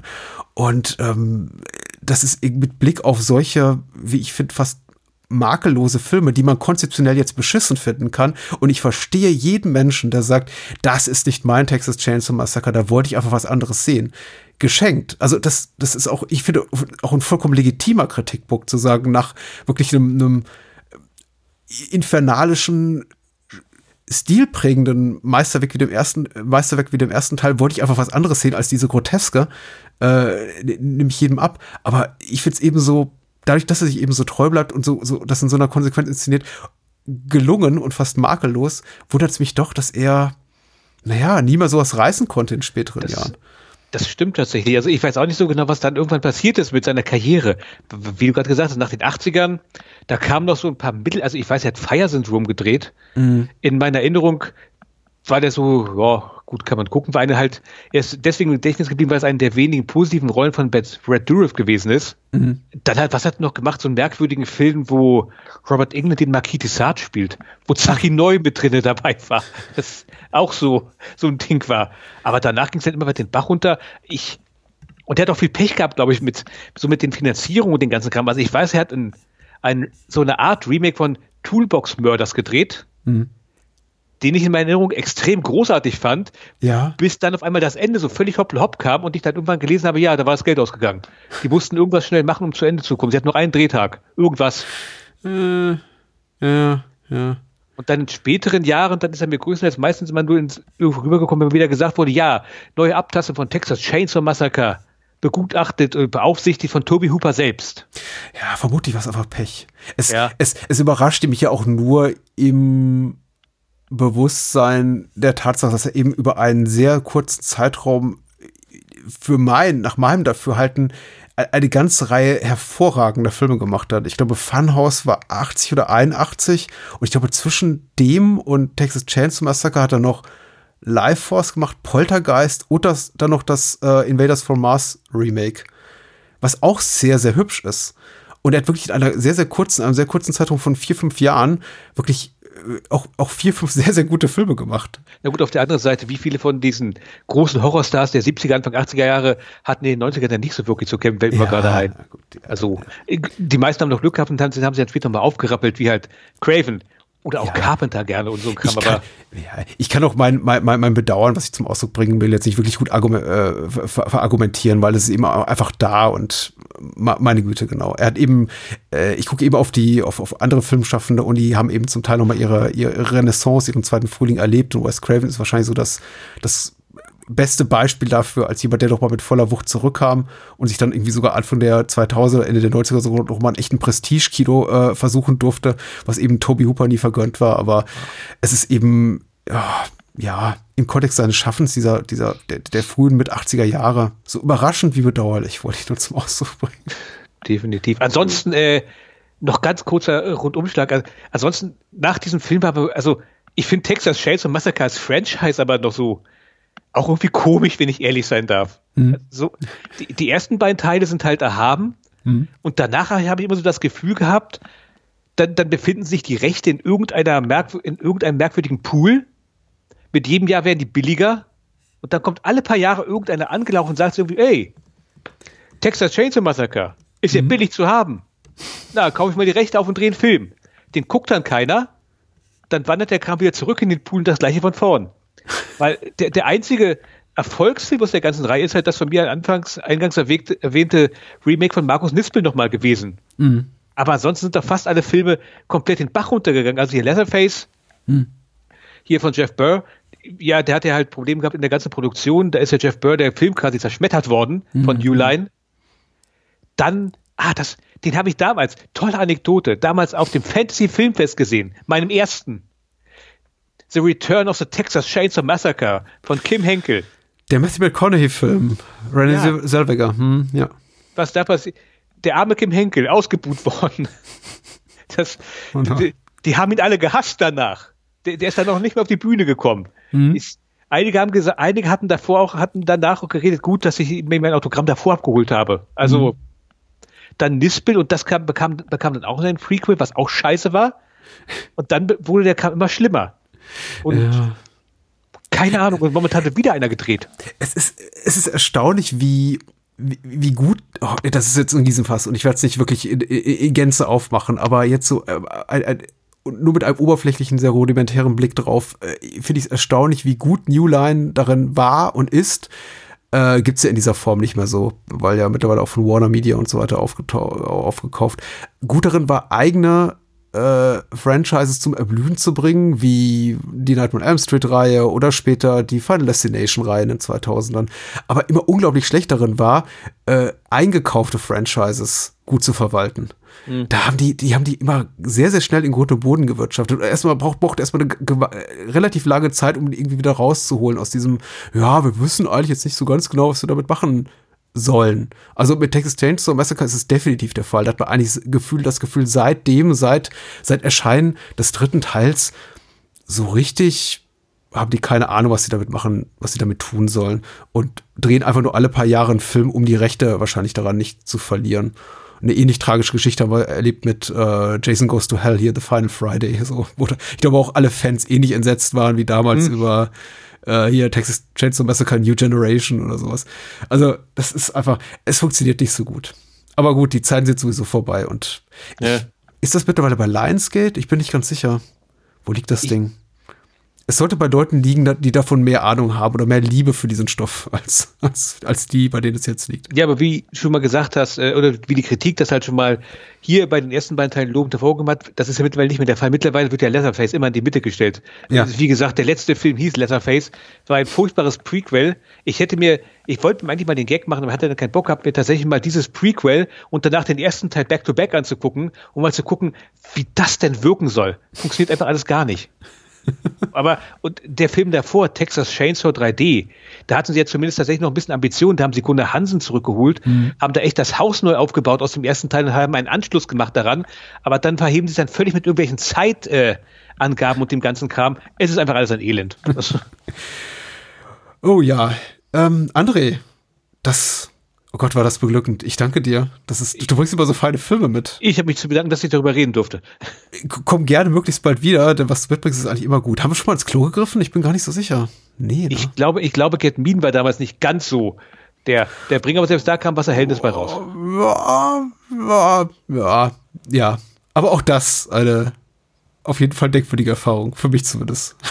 Alles klar. War gut. Komm, komm bald wieder und sag mal ein bisschen, sag mal kurz, wo man dich sonst so findet, weil ich finde, also äh, Filmtwitter ist das eine, kann man auch liegen lassen, wenn man möchte oder auch nicht.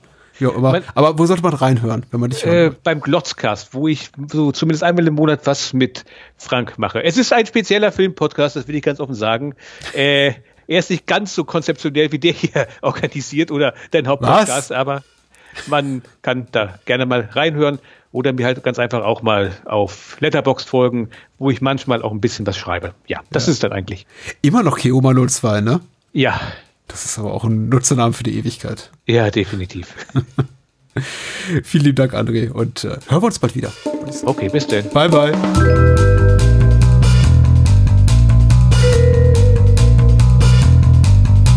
Das war's. Mehr Bahnhofskino und die Bahnhofskino Extended Edition gibt es bei iTunes, Spotify und überall, wo es gute Podcasts gibt. Und denkt bitte daran, eure Unterstützung durch eine Patreon-Patenschaft oder PayPal-Spende sichert diesem Podcast das Überleben. Unter bahnhofskino.com findet ihr alle Möglichkeiten, uns unter die Arme zu greifen. Vielen Dank fürs Zuhören und adios.